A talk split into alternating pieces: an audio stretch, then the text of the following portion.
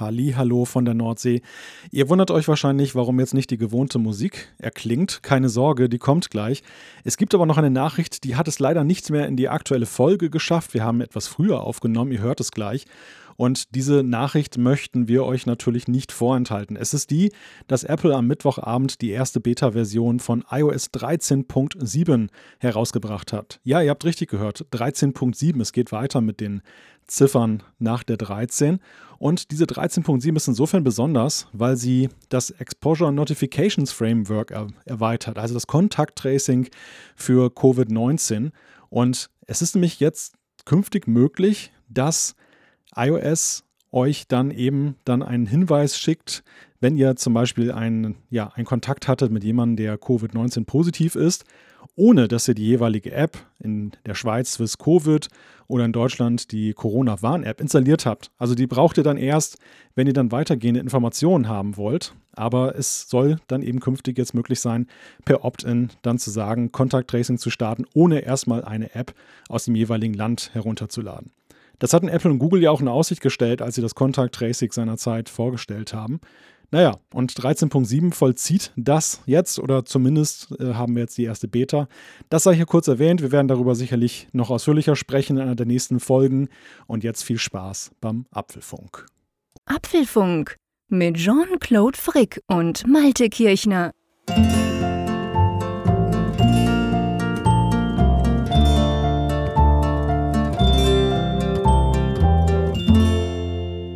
Hallo zusammen. Es tönt nicht so, es ist aber doch der Apfelfunk, genauer gesagt die Ausgabe 238, aufgenommen am Mittwoch, dem 26. August. Und ihr hört es vielleicht, meine Stimme ist jenseits von Gut und Böse, der Rest auch.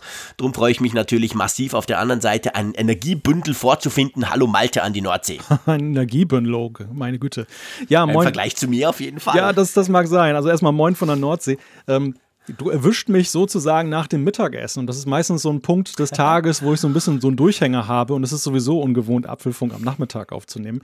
Aber erstmal Hut ab, dass du trotz deines Zustands überhaupt dich heute vors Mikrofon gesetzt hast. Das ist ja auch der Grund, warum wir jetzt ein bisschen früher aufnehmen, am Nachmittag schon und nicht am späten Abend, damit du dich schonen kannst.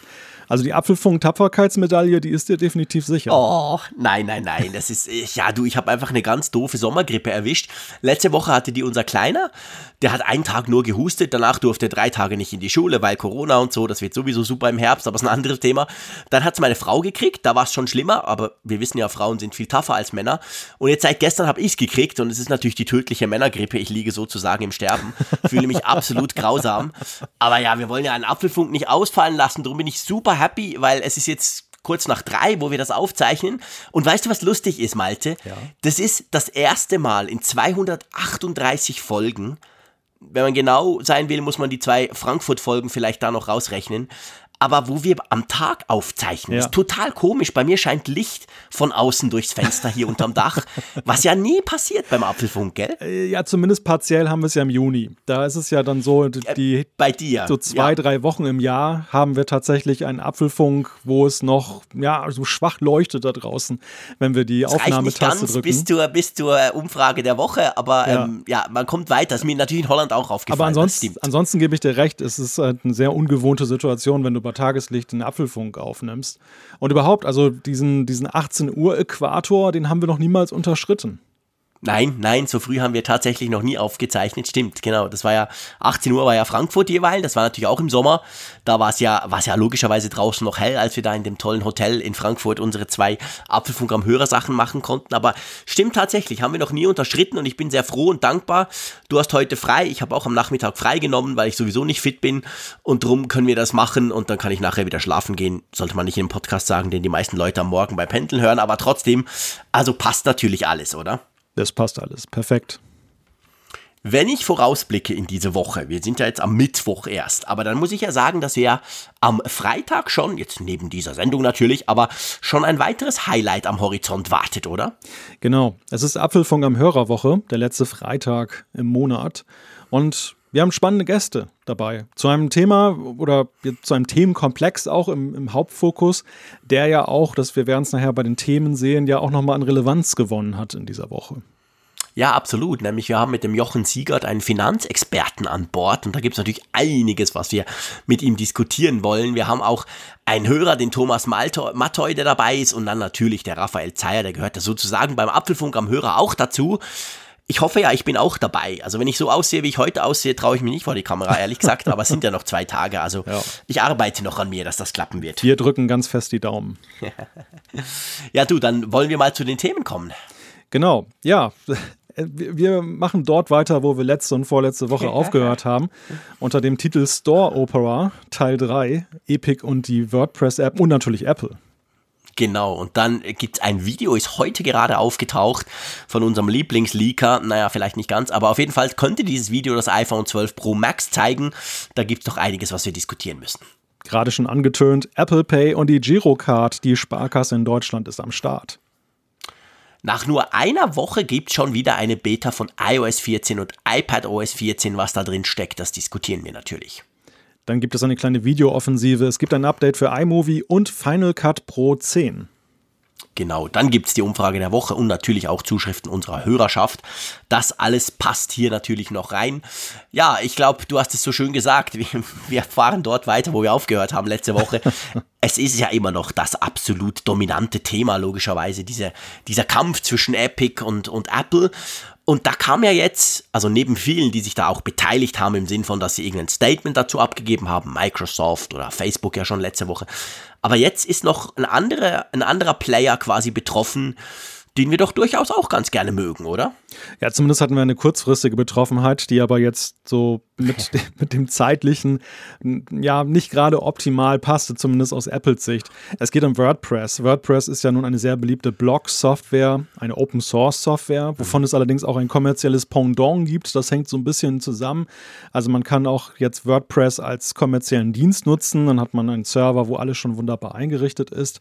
Naja, auf jeden Fall, WordPress hat auch eine App im App Store. Mit dieser App kann man die Installation, die man auf seinem eigenen Server hat, also die der Open Source Software verwalten, dass man zum Beispiel Kommentare gut sagt, Beiträge reinpostet und so weiter und so fort. Also es hat eigentlich mit der kommerziellen WordPress.com Variante nichts zu tun. Und da kam dann plötzlich die Meldung diese Woche, dass WordPress daran gehindert wurde, ein Update in den App Store reinzugeben. Das App Review hatte moniert, dass ja, das ist keine Möglichkeit, In-App-Käufe zu machen, nämlich für den kommerziellen Part, der wie gesagt keine Rolle spielt in dieser App. Hat dann große Aufregung gegeben und, App und Apple hat in einer Rekordzeit darauf geantwortet, muss man auch sagen. Also ich glaube, unter 24 Stunden haben sie da gebraucht. Mhm. Sie nehmen sich ja sonst ein bisschen mehr Zeit. Und deshalb halt kurzfristiges Thema. Sie haben dann einen Rückzieher gemacht, über den wir jetzt sprechen. Aber es ist natürlich schon, also ich meine, man muss schon ehrlicherweise sagen, wie tollpatschig kann man denn sein als Apple im Moment? Die ganze Welt guckt auf Apple, auf Epic, auf Apples Gebaren im App Store.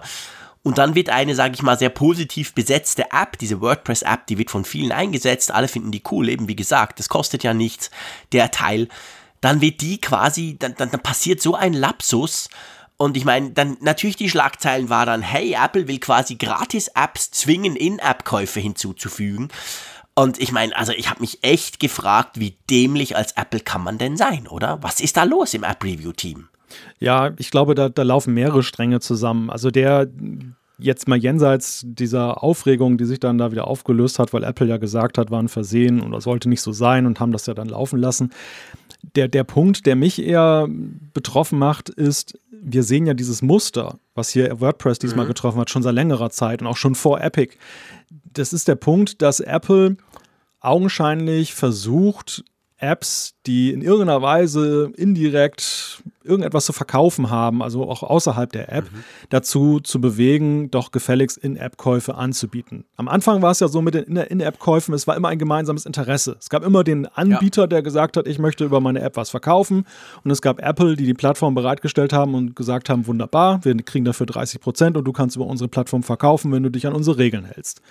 Genau. Über die Zeit hat sich das ja schon etwas gewandelt in der Frage, wer eigentlich welches Interesse hat. Also es gab ja schon die ein oder andere App, bei der man eben gehört hat, dass der Entwickler der App gar kein Interesse hatte, eine In-App-Verkaufsgeschichte zu machen, ja. aber Apple ein Interesse hatte, das dann an den Entwickler herangetragen wurde, meistens dann mit der durchgeladenen Pistole im Sinne von, ähm, ja, sonst geht das nicht mehr. Und ähm, das ist wieder so ein weiterer Fall, der jetzt, wenn, wenn auch jetzt, wenn es auch jetzt nicht be berechtigt war und sie haben dann halt dann zurückgezogen, aber unter anderen Umständen wäre es ja doch dann eben die Vorgehensweise von Apple gewesen in solchen Fällen. Und sie versuchen augenscheinlich ihre Umsätze da im Services-Sektor, besonders im App Store, dadurch zu pushen, dass sie so ein bisschen Nachdruck verleihen in der Frage, hey, kommerzialisier doch jetzt mal deine App. Ja, klar, das ist genau der Punkt. Und das ist ja auch eigentlich der Teil, den das Ganze, wo, wo bei mir so dieser schale Nachgeschmack dann vor allem bleibt, weil ich denke, äh, klar, ich meine, Apple, die Services-Offensive, die läuft schon länger, da haben wir schon viel und ausführlich drüber gesprochen im Apfelfunk. Aber dieses, dieses quasi aktive Hinpushen, doch das zu machen, natürlich im Wissen, dass Apple ja 30% aller In-App-Käufe quasi für sich behalten darf, das ist schon, finde ich, äh, wir haben ja letzte Woche und vorletzte Woche drüber gesprochen, über diese Epic-Geschichte und so, aber dass du quasi auch eben Apps, die das vielleicht gar nicht vorhaben, die, das, die, die entweder noch nicht so weit sind oder das überhaupt gar nicht wollen, dass du die versuchst in diese Ecke zu stellen, ja. das gibt dem Ganzen halt, und ich meine, das hilft, seien wir ehrlich, diese WordPress-Geschichte, klar, Apple hat gesagt, oh, sorry, Fehler, ja, wir haben da was verwechselt, sorry, sorry, aber das hilft natürlich dem Ruf von Apple, gerade auch in den ganzen Gerichtsverfahren, die jetzt hängig sind, keinen Deut, weil man es ja eben genau so, so, so drehen kann, dass man sagt, hey, guck, das ist ja der Beweis für die Strategie von Apple. Das ist richtig, weil ja auch, wie gesagt, es, es steckt ja auch ein Verhaltensmuster dahinter, das, ja, genau. das da zutage tritt und das hier jetzt nur zufällig fehl am Platze war, aber das ansonsten halt dann praktiziert wird augenscheinlich. Und Offensive schön und gut. Ich meine, klar, dass das Apple ein geschäftliches Interesse hat und den, den App Store nicht aus Goodwill dann betreibt, ist klar. Ähm, und Logisch. es ist nichts dagegen zu sagen, dass man eine Offensive macht in dem Sinne, dass man dafür wirbt, dass mehr Entwickler zum Beispiel jetzt diese Möglichkeit nutzen, dann über die App dann Sachen zu verkaufen. Auch wenn natürlich mancher Nutzer sich alles kostenlos wünscht. Aber das ist ja erstmal per se okay. Für mich ja. wird es halt problematisch, wenn halt da nicht an einem Strang gezogen wird. Und auch, ich finde es auch nicht sinnvoll, ähm, dass man hatte am Anfang, fand ich ja schon eine größere Toleranz eben gegenüber den Entwicklern, wenn sie eben sich dafür entschieden haben, die Sachen außerhalb mhm. des Stores dann an den Mann zu bringen. Wenn sie jetzt wirklich das dann hermetisch getrennt haben, Apple hat das natürlich nie toleriert, wenn in der App verkauft wurde, aber wenn zum Beispiel jemand gesagt hat, ich verkaufe über meine Website ein Abo zum Beispiel und das, ja. damit kann der Nutzer sich dann halt dann in der App auch einloggen, ähm, dann, dann hat man das toleriert. Und für mich sieht es ein wenig so aus, als wenn diese Policy halt geändert wurde, als wenn diese Toleranz zurückgefahren wird und knallhart gesagt wird, sobald du irgendwie kommerziell unterwegs bist und du verkaufst irgendwas, was man mit der App nutzen kann, in welcher Weise auch immer, dann musst du es auch in der App zum Verkauf anbieten.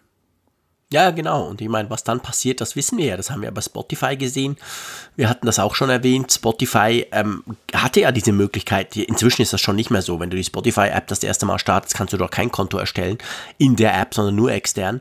Aber früher konntest du das noch. Nur war es halt so, dass der Preis für dein Spotify-Abo, wenn du es direkt in der App gemacht hast, war genau diese 30% höher, die die Apple quasi für sich behalten hat, als wenn du es auf der Webseite gemacht hast.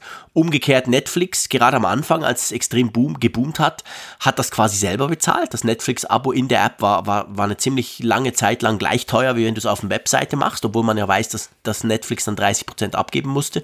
Ist inzwischen auch nicht mehr so, also kannst in den Apps gar nichts mehr machen.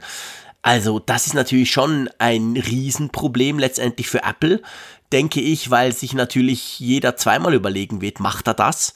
Und solange das, also ich meine, seien wir ehrlich, ich habe nicht das Gefühl, dass sie das durchziehen können, so in dieser, Kon in dieser absoluten Konsequenz am Ende. Also quasi Spotify wird gezwungen, dass du auf der iPhone-Plattform nur in der Spotify-App mit den 30% Apple dir deinen Account einrichten kannst, kann ich mir nicht vorstellen, oder? Auch wenn sie das gerne möchten, Apple.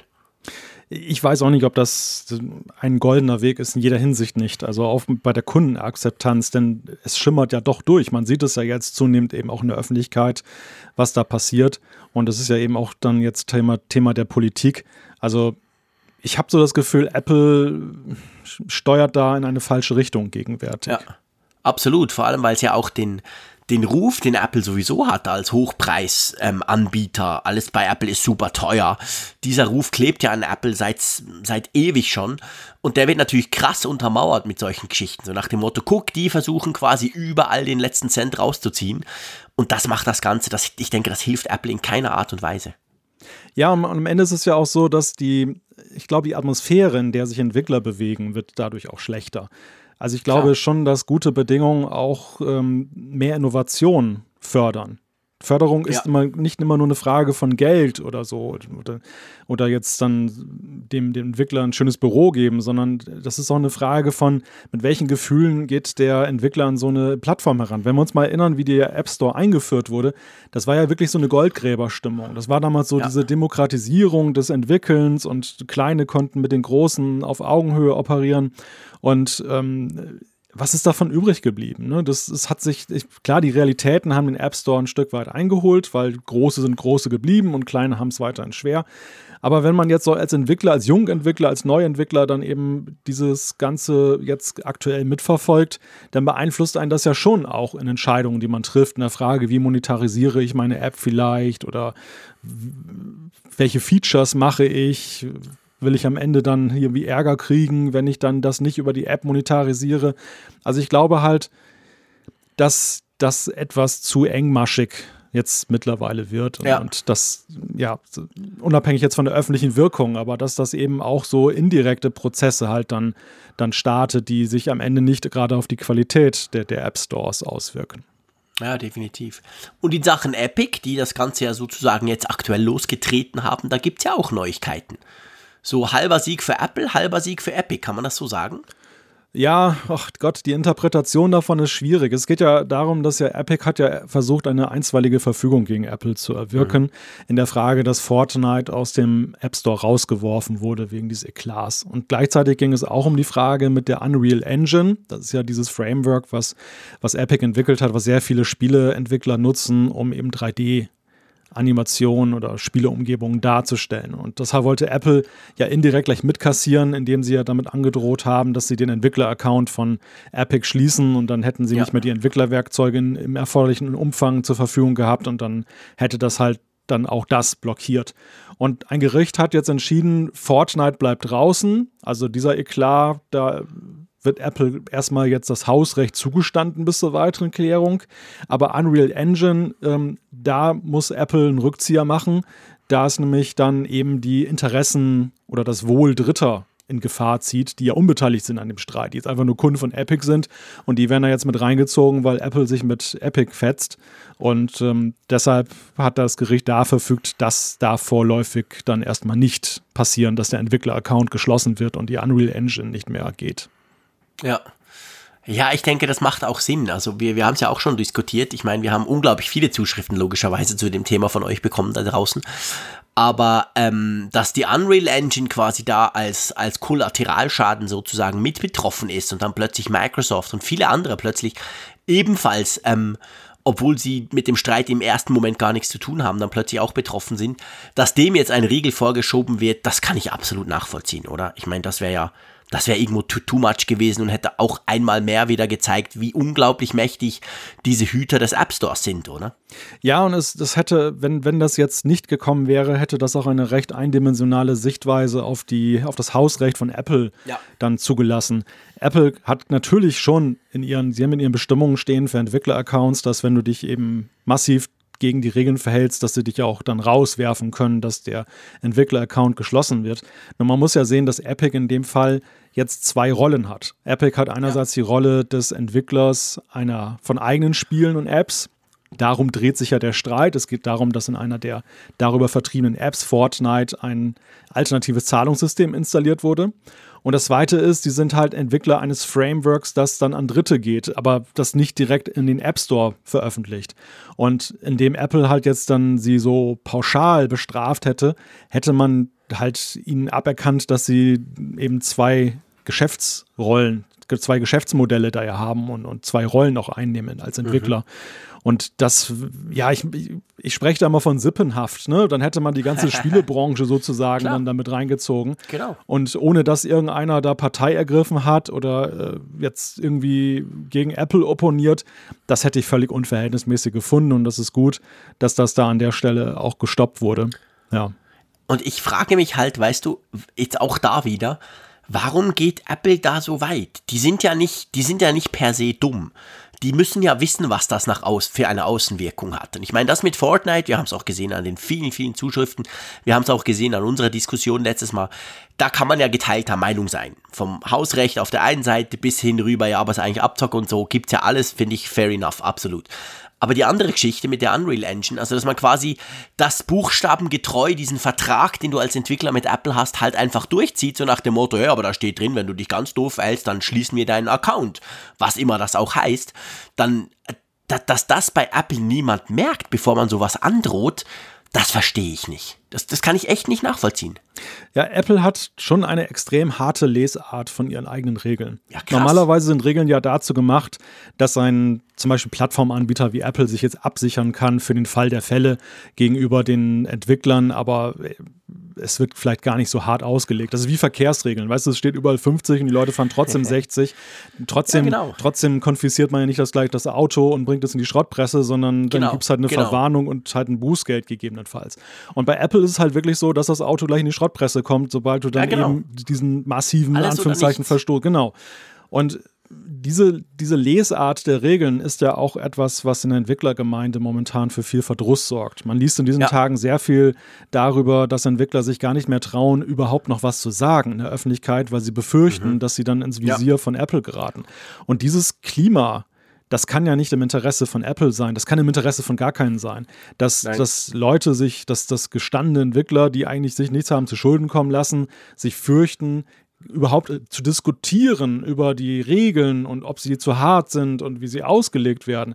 Ich finde, das ist sehr misslich und das zeigt halt, und, und gar da passt dieses WordPress-Beispiel auch wieder dazu.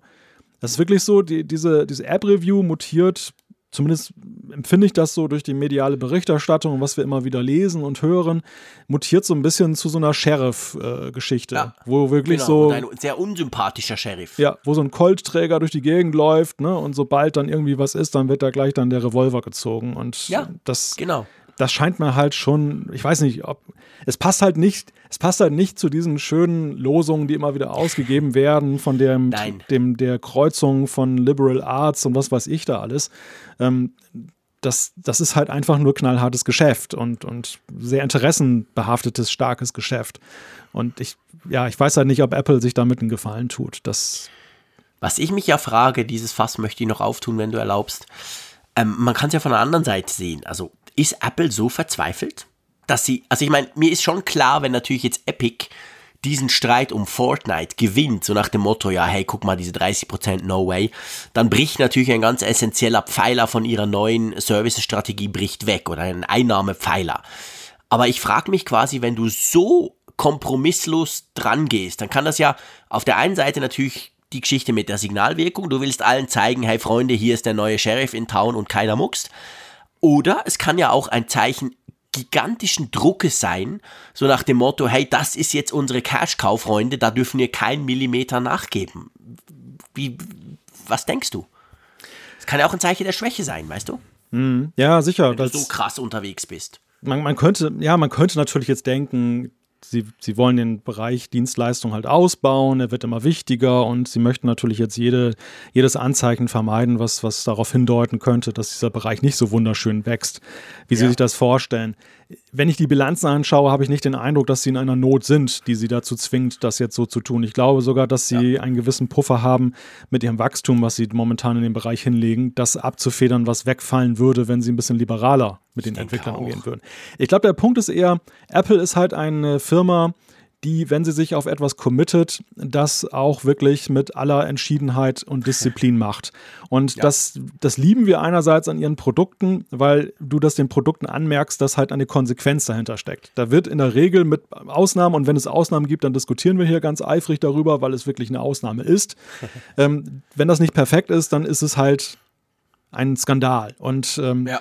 Und das, das hat sehr viel eben mit dieser, mit dieser Policy dieser Firma zu tun, wie sie damit umgeht, dass sie sich selber gegenüber auch nicht sehr tolerant ist mit was, was Fehler angeht, was, was, äh, was äh, ja, dass ein Produkt nicht perfektes angeht. Und, und da treffen halt Welten aufeinander, weil Entwicklergemeinden, wenn man sich mal so Open Source Foren anguckt oder GitHub und so weiter, was du da so triffst, ist halt sehr, naja, ich möchte sagen divers. Ne? Also vom, vom absoluten Code-Messi bis zum, ja. zum Perfektionisten hast du halt bei Entwicklern alles dabei und auch bei den Firmen hast du, wir haben es ja letzte Woche auch besprochen, von dem Anführungszeichen Rotlichtmilieu des äh, Entwickelns, nämlich den, den, den suchtmachenden äh, Games, die dir versuchen, da immer irgendwelche Taler aus den Rippen zu leiern, bis hin wirklich zum super Entwickler, der ja fast selbstvergessen irgendwelche Tools macht, weil er einfach idealistisch hinter einfach der Idee steckt. Hat, ja, genau, genau weil, weil er einfach genau. der Welt was geben möchte. Hast so wie der Malte Kirchner an der Nordsee. ja, danke, danke. Nein.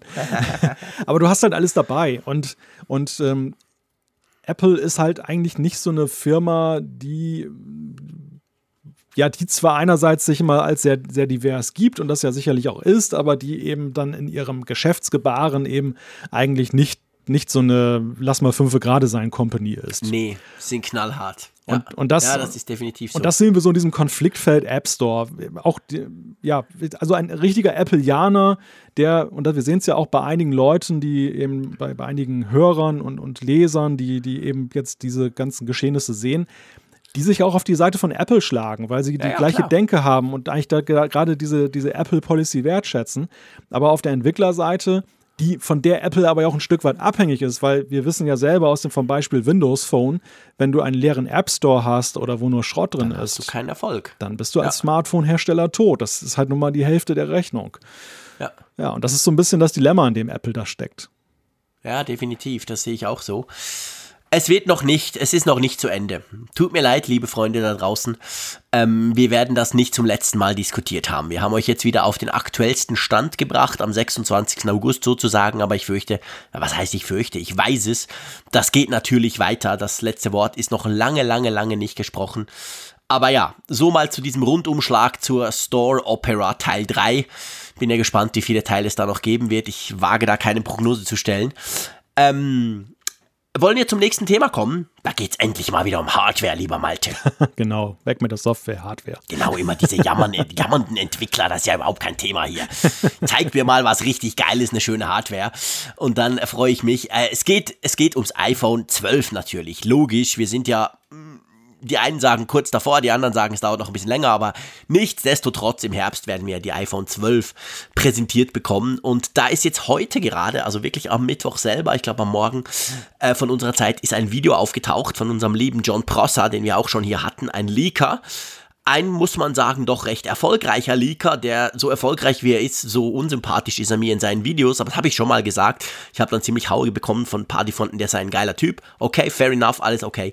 Aber auf jeden Fall, der hat ein Video rausgehauen, wo es ums iPhone 12 Pro Max geht, also das Top-Top-Modell sozusagen. Ja, und das Spannende ist ja, dass die Dinge, die wir jetzt dann gleich besprechen hier, dass er dir nicht, die nicht nur mit Screenshots der Einstellungen belegt in dem Video, sondern es gibt sogar ein kleines Video dazu, oder? Wo man dieses Gerät, also nur die Software, quasi sieht. Ja, er ist ja ziemlich selbstsicher, eben jetzt, was seine Quellen betrifft. Linde ausgedrückt. Weil er ja, er behauptet oder er, er sagt halt bei jeder Gelegenheit immer, dass er ziemlich nah dran sei und, und ziemlich gute Kontakte zu Apple da rein hat. Also augenscheinlich von, von hoher Stelle, so die Darstellung. Und ja, dieses Video, das untermauert jetzt Dinge, die, die zwischenzeitlich ja immer mal wieder schon diskutiert wurden, dass sie im iPhone mhm. 12 drin stecken könnten im Pro Max. Aber die zwischenzeitlich, korrigiere mich, wenn ich das falsch sage, auch ja schon wieder einen Abgesang erlebt genau. haben. Ja, genau. Also wir können gleich mit dem anfangen. Da geht's das 120 Hertz Display, wir haben schon oft drüber gesprochen. Ich bin begeistert davon, wenn ich das in Android Smartphones habe. Klammer auf, es saugt aber auch krass Akku weg bei jedem Gerät, das ich bis jetzt in den Fingern hatte, aber ist ein anderes Thema. Und genau aus diesen Gründen, was, ich glaube, es war letzte Woche, war ja so in dieser Leaker-Szene, das sind ja immer so vier, fünf, sechs Leaker, die da auch auf Twitter ziemlich, ziemlich die breite Brust markieren. Und da war so, letzte Woche war so ein bisschen der Anschein, hey, dieses 120 Hertz Display, das kommt wahrscheinlich nicht, weil Apple da noch Probleme hat. Vor allem geht es um Batterie. Ähm, das ist einfach am Schluss ist die Batterielaufzeit wieder so schlecht, wie sie früher war. Und wir sind doch seit dem iPhone 11 so, so verwöhnt. Also ich ging selber auch so ein bisschen, es hat für mich alles recht logisch getönt. Und ich ging letzte Woche auch davon aus, ja okay, ich werde es da zwar zerreißen in der Luft, wenn es wirklich nicht drin sein sollte. Freue ich mich schon drauf. Aber jetzt in diesem Video vom John Prosser, da sieht man die Einstellung 120 Hertz Display also man sieht so einen Toggle, den, den man setzen kann, wenn man sagt, man will das. Und man sieht gleich auch den nächsten Toggle, wenn man die Funktion aktiviert. Das ist auch etwas, was die Konkurrenz macht, nämlich, dass du so eine dynamische Einstellung setzen kannst, quasi. So nach dem Motto, ja, okay, wenn ich in Twitter die Timeline durchscrolle, dann merke ich wirklich die 120 Hertz, dieses Flimmer, also dieses, wie smooth das dann scrollt. Wenn ich hingegen ein Bild anschaue in meinem Google Fotos oder in meiner Apple Fotomediathek, da merke ich ja nicht, ob das mit 120 Hertz dargestellt wird. Also dann würde es selber umschalten. Und diese zwei Dinge hat man jetzt tatsächlich im Video sehen können. Genau, es soll sich um ein Modell handeln, das jetzt sozusagen ein Vorproduktionsgerät, ja. da ist immer von PVT die Rede, das ist irgendwie die Abkürzung für Production irgendwas. habe ich jetzt schon wieder vergessen. Ja, ich habe jetzt gerade gefürchtet, oh, hoffentlich sagt er nicht PVD. Ich weiß nämlich nicht mehr, wie es heißt. Er erklärt es im Video, was das genau heißt, aber ja. das ist so ein Pre-Production-Modell quasi, wo man die, die Funktionen testet. Da hat es, das muss man auch wissen, in diesen Modellen hat es auch immer Software-Features, die am Schluss vielleicht gar nicht zum Kunden kommen. Da hat Software-Features, wo du Dinge ein- und ausschalten kannst, die du am Schluss beim, beim Endgerät dann gar nicht ein- und ausschalten kannst, weil es auch darum geht zu gucken, wie sich die Hardware dann verhält. Also von dem her muss man natürlich, wie bei all diesen Leaks letztendlich, auch ein Fragezeichen machen. Ich, ich glaube absolut, dass Apple jetzt beim 120 Hertz Display diese Funktion in so einem Testgerät, bevor es dann in die große Produktion geht, drin hat. Die Frage ist nur, bleibt es am Schluss drin, wenn ich vielleicht im November mir so ein Gerät zulege, mhm. oder?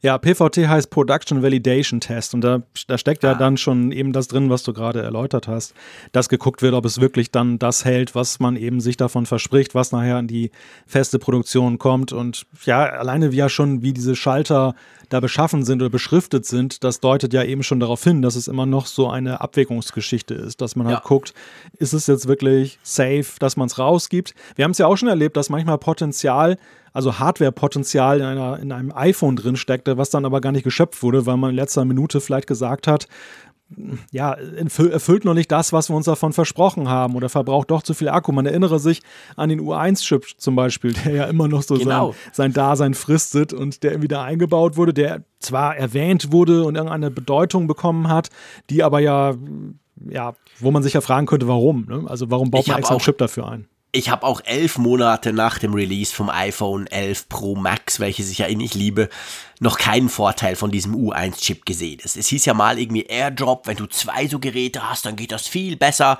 Ich habe ja eine 11 Pro Max, ich habe einen 11er bei mir. Also, äh, pf, keine Ahnung, ich kann die aufeinander halten, da passiert also nicht wirklich viel. Also ich sehe da überhaupt keinen Unterschied. Ich behaupte sogar ganz frech, dieser U1-Chip, der schläft, der wird im Moment für absolut gar nichts gebraucht. Aber es ist ein gutes Beispiel, genau. Also Hardware wäre da Funktionalität, Ökosystem, überhaupt Idee dahinter? Offensichtlich noch nicht. Richtig, genau. Ja, und ich meine allein die Tatsache, dass man diesem Chip ja auch seinerzeit einen plakativen Namen gegeben hat. Natürlich, natürlich hast du auch Bauteile immer in iPhones und anderen Geräten drin, die neu hinzugekommen sind Klar. und die, von denen du vielleicht auch gar nicht weißt, was sie tun oder die, die eingebaut wurden als Potenzial oder für später und dann im Moment gar nicht genutzt werden. Aber die Tatsache, dass man jetzt aus dieser, aus diesem Setzkasten der, der Apple-Chip-Bezeichnung nun den Buchstaben U exklusiv vergeben hat für einen Chip. Ja. Das alleine gibt diesem Bauteil ja schon eine Wichtigkeit, die eben viele andere Bauteile, die da drin stecken, nicht haben und vielleicht auch verdienen würden, jetzt, wenn sie jetzt den kleinen Funktionsumfang. Genau, hätten. der arme kleine Modem-Chip ist so super traurig, dass er nicht eine eigene Nummer kriegt, ja. weil er doch so tolles Internet macht. Der, M, der M1. genau, der M1, genau, der Mobile One. Kannst sicher sein, wenn wir gerade bei dem Thema sind, lieber Malte, wenn dann Apple, ich meine, wir wissen jetzt, dieses, dieses Smartphone, das kommt jetzt ja mit Snapdragon Modem Hardware, da haben sie ja viel, viel Geld für diesen Deal zahlen müssen. Wir kriegen 5G und so. Aber irgendwann, sie haben ja schließlich Apples, äh, Quatsch, Intels Modem-Sparte gekauft letztes Jahr. Irgendwann werden wir eine eigene quasi Modem-Hardware sehen. Also was die Verbindung ins Netz zum Telefonieren, aber natürlich vor allem für Daten darstellt.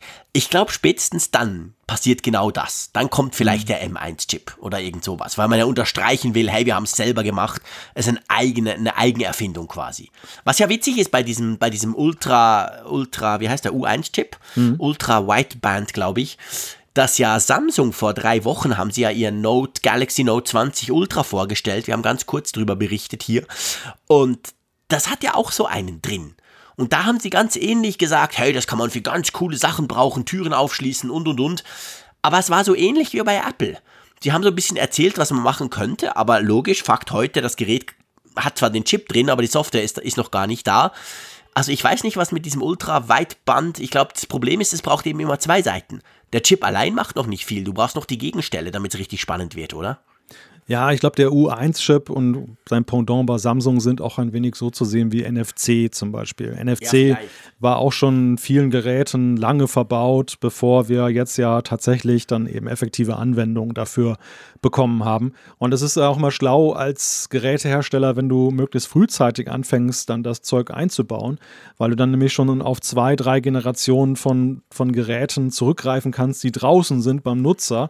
Wenn du dann ja. zum Beispiel einen Dienst dann startest, als wenn du eben dann mit dem Dienst startest und dann heißt es, jetzt müsst ihr aber alle erstmal ein neues iPhone kaufen. Ja, hurra. Dann hast du wirklich ja erst ein, eine sehr kleine Klientel, die überhaupt in Frage kommt, diese Funktion zu nutzen. Und vielleicht ist U1 auch in der Hinsicht so zu sehen, dass das eben so eine Potenzial Potenzialtechnologie ist.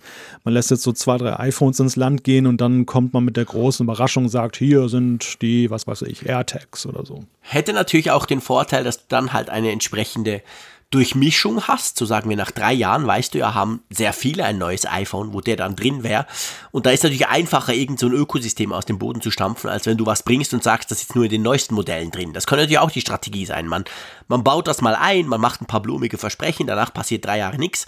Und dann kommt raus, hey, aber ähm, jetzt mit der neuen iOS 16 Version kannst du all die tollen Dinge tun, weil ja fast alle iPhones dann schon diesen U1-Chip drin, drin haben. Ja, ja, genau. Wir sind mal wieder abgeschweift. Das schaffen leicht. wir sogar, wenn ich krank bin. Ich staune. Leicht, genau. Ähm, weg vom 120 Hertz Display hin zum U1-Chip. Aber gut, ähm, es gibt noch ein paar andere Dinge, die der John Prosser gesehen haben will vom neuen iPhone 12 Pro Max. Und zwar, was mich persönlich wirklich freut, Face ID. Also da, da erzählt er einfach drüber. Das kann er ja nicht zeigen. Er hat ja kein, kein Gerät selber. Ähm, da sagt er, das soll auch von der Seite funktionieren und vor allem auch, wenn das iPhone auf dem Tisch liegt etwas haben wir auch schon darüber diskutiert, war am Anfang ein bisschen gewöhnungsbedürftig im Unterschied halt zum Touch-ID, wo du einfach den Finger drauflegst und zack. Was mich ja bei der Meldung mehr so ein bisschen, ich sag's ganz ehrlich, und ihr werdet staunen, es liegt nicht dran, weil ich Fieber hab, was mich so ein bisschen nervös macht bei diesem Leak, das ist ja schön und gut. Face ID auf dem iPad kann ja auch viel mehr als auf dem iPhone. Fair enough, nehme ich natürlich gern. Aber was zum Geier ist denn mit Touch-ID im Glas irgendwie so Maske-Scheiß besser entsperren. Wie geht's denn da vorwärts, mein Lieber? Ja, ich glaube auch nicht, dass wir das in dieser Generation von iPhone schon sehen werden. Weil, ja, die, weil die Vorlaufzeiten bei den iPhones sind ja schon, was man immer wieder so hört, dann, wenn irgendwann mal erzählt wird, aus dem Nähkästchen geplaudert wird, wie es zu bestimmten Dingen gekommen ist, dass da mindestens also über ein Jahr, auf jeden Fall meistens zwei Jahre, die schon in der Pipeline sind. Und ich glaube, gerade so ein essentielles Bauteil wie ein Display, was dann eben dann zum Beispiel Touch ID enthalten müsste. Das ist nicht so ein Ding, was du ein halbes Jahr vorher jetzt so situativ nochmal einbaust, wo du im Februar sagst, so Tim Cook, hey Leute, ich habe eine Idee, lasst uns Touch ID einbauen. Das, genau, jetzt haben wir diesen blöden Coronavirus, ja, komm, wir machen mal schnell was. Das, das glaube ich, das glaube ich nicht, dass das so einfach geht. Deshalb ich gebe die Hoffnung nicht auf, aber ich könnte mir vorstellen, dass das eher ein Feature ist, was wir im iPhone 13 oder 14 dann erst begrüßen dürfen. Aber merkst du, Malte, dass der liebe Frick sich da doch durchaus ein bisschen bewegt hat. Ich bin ein wenig schockiert, nach, ja. Du bist ein bisschen schockiert. Ja. Nach irgendwie vier Wochen doch ab und zu ein bis zweimal pro Woche pendeln von Bern nach Zürich ins Büro, dann an irgendwelche Meetings. Muss ich schon sagen, ich, ich finde Face ID immer noch the greatest of all. Ich liebe es. Aber ja, scheiße, mit der blöden Maske geht's halt nicht und die Maske werden wir so schnell nicht ablegen dürfen. Also ich würde mir da schon irgendeine Alternativfunktion wünschen. Wir werden, Sagen wir es mal so. Ja, also um, um zum Feature jetzt aus diesem Leak zurückzukommen, wir werden Face ID natürlich noch mehr lieben lernen, wenn es dann eben dann seine Erkennung noch mehr verbessert, dass du zum Beispiel auch von der Seite oder wenn das Telefon auf dem Tisch liegt, das kann. Ja, super praktisch. Wir haben, ja, wir haben ja schon über die Jahre erlebt, sowohl durch Softwareverbesserungen, aber auch durch Hardwareverbesserungen beim iPhone, dass Face ID mal besser wurde. Beim ersten Modell, wo das ging, war es ja noch wirklich so, Puh, da musstest du schon wirklich sehr genau reingucken manchmal. Also ich hatte so, ja. so, Situationen, für mich war es damals halt der Umstieg so im Auto, wo ich vorher dann halt immer in der Halterung das iPhone hatte und dann musste ich einfach nur den Daumen auf den Home-Button machen und dann war es entsperrt und plötzlich war Face ja, ID gut, da das, drin und dann Das liegt natürlich eher daran, dass du bei, bei 268, wenn du auf der Autobahn auch noch die Fenster aufhast, dann verzieht es dir halt dein Gesicht, mein Lieber. das war wohl eher das Problem beim Raser Malta. Ja, ja, ja, ja, ja. Nein, aber mit der Zeit Nee, ist das, schon. mit der Zeit ist das ja schon deutlich besser geworden. Witzigerweise habe ich auch gerade abends festgestellt, dass wenn du im Dunkeln unterwegs warst, dass dich das, dass sich Face ID manchmal blendend dann erkannt hat, wer es dann, Ja, während es stimmt. bei Sonne manchmal anders war. Ja. Aber das ist ja jetzt wirklich noch weit darüber hinausgehend und das wird dann Face ID ja schon fast gar nicht mehr spürbar machen. Ne? Dass du, wenn das so richtig ideal funktioniert, dass es dann einfach entsperrt, it just works. Und dann hast du aber den Kontrast, wenn du halt dann deine Alltagsmaske trägst und Ja. dann eben, dann, ich, dann wirst du es noch härter merken. Dann wirst du noch Ja, mehr, absolut, noch klar. mehr sehen, oh Gott, jetzt ständig die PIN eingeben und so und ja. Ja, das ist genau der Punkt. Also ich meine, du hast ja, du hast ja ein schönes Video gemacht, vielleicht auch noch ein kleines Shootout hier. Mit dem Raphael Zeyer habt ihr so ein bisschen über die Apple Watch und die Zukunft der Apple Watch diskutiert auf dem Apfelfunk YouTube-Kanal.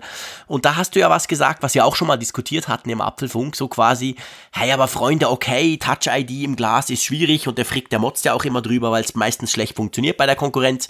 Aber how about Apple Watch? Ich meine, ich sitze am Mac, ich, ich mache irgendwas, der will mein Passwort, ich mache schnell kurz Doppelklick bei der Apple Watch, zack, muss ich das Passwort schon, schon mal nicht mehr eingeben. Funktioniert ja super easy. Sowas ist ja wirklich nur Software. Das könnten sie doch machen und dann groß verkaufen. Hey, jetzt zu Zeiten von Corona, schau mal, kauf dir halt eine Apple Watch und schon hast du das Problem nicht mehr, oder?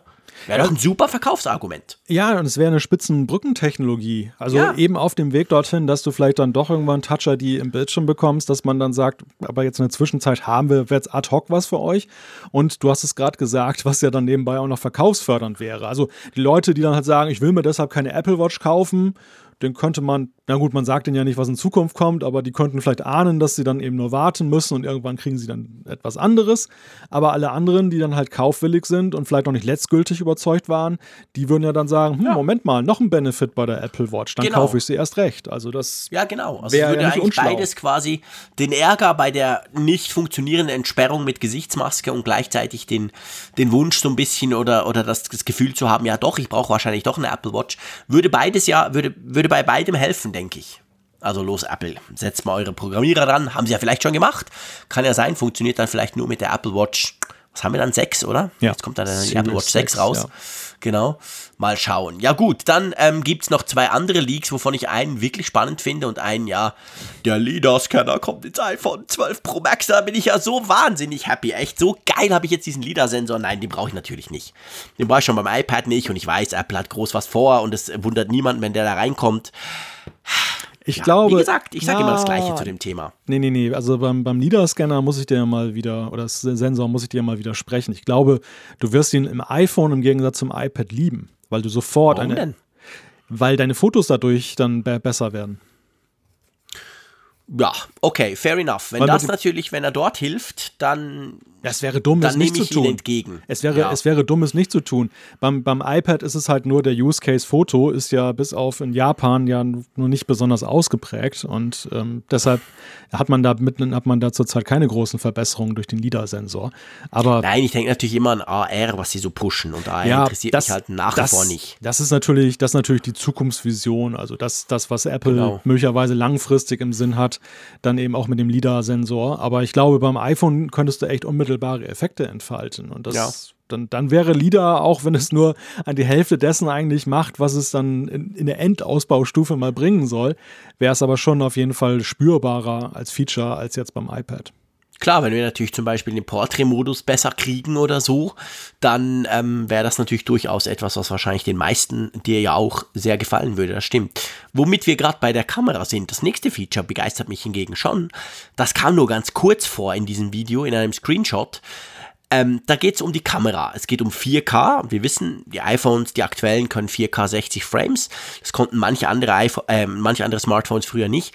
Und jetzt, wenn dies stimmt hier, dann soll das neue iPhone 12 Pro Max, das super teure Megamodell, soll 4K 120 Frames aufzeichnen können. Und ich meine, hey, das wäre schon eine Hausnummer. Um sowas zu können, kauft sich der Raphael jetzt gerade eine schweineteure Kamera. Ja, in der Tat. Und Apple würde einmal mehr eben zeigen, dass sie eben auch bei solchen Sachen dann eben ganz vorne mit dabei sind. Sie, sie waren ja seinerzeit schon mit der 4K 60 Frames Geschichte dann bei Smartphones extrem weit führend und das wurde ja sehr, ja, es hat ja für Beeindruckung, Beeindruckung gesorgt damals, dass man eben das mit dem Prozessor verarbeiten kann. Das ist ja nicht die Frage der Linse oder sonst was, nee, sondern eben diese ja um die, die, Verarbeitung dann eben des Inputs, der ja gewaltig ist bei 4K und dann bei 60 Bildern pro Sekunde und jetzt 120. Also ich traue ihnen das zu, dass sie das machen. Andererseits mhm. ähm, ja, also so sehr es mich technologisch ja auch fasziniert, ich kann ja durchaus deine Begeisterung nachempfinden. In, in Punkt und Nutzwert ist das halt so, ja, so sinnvoll wie so ein Maserati mit Tempo 300 auf Schweizer Autobahnen, oder?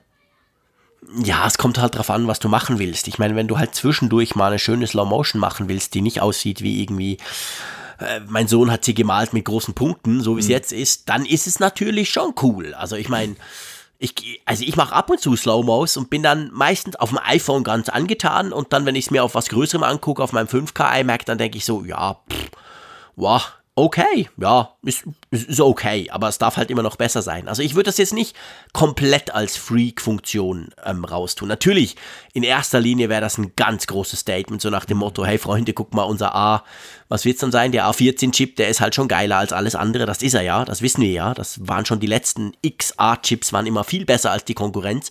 Das wäre natürlich ein Showcase auf der einen Seite, aber ich, ich sehe da durchaus den einen oder anderen Use Case, wo ich es auch brauchen würde. Also kommt natürlich darauf an, wie sie die, wie sie die Komprimierung hinkriegen.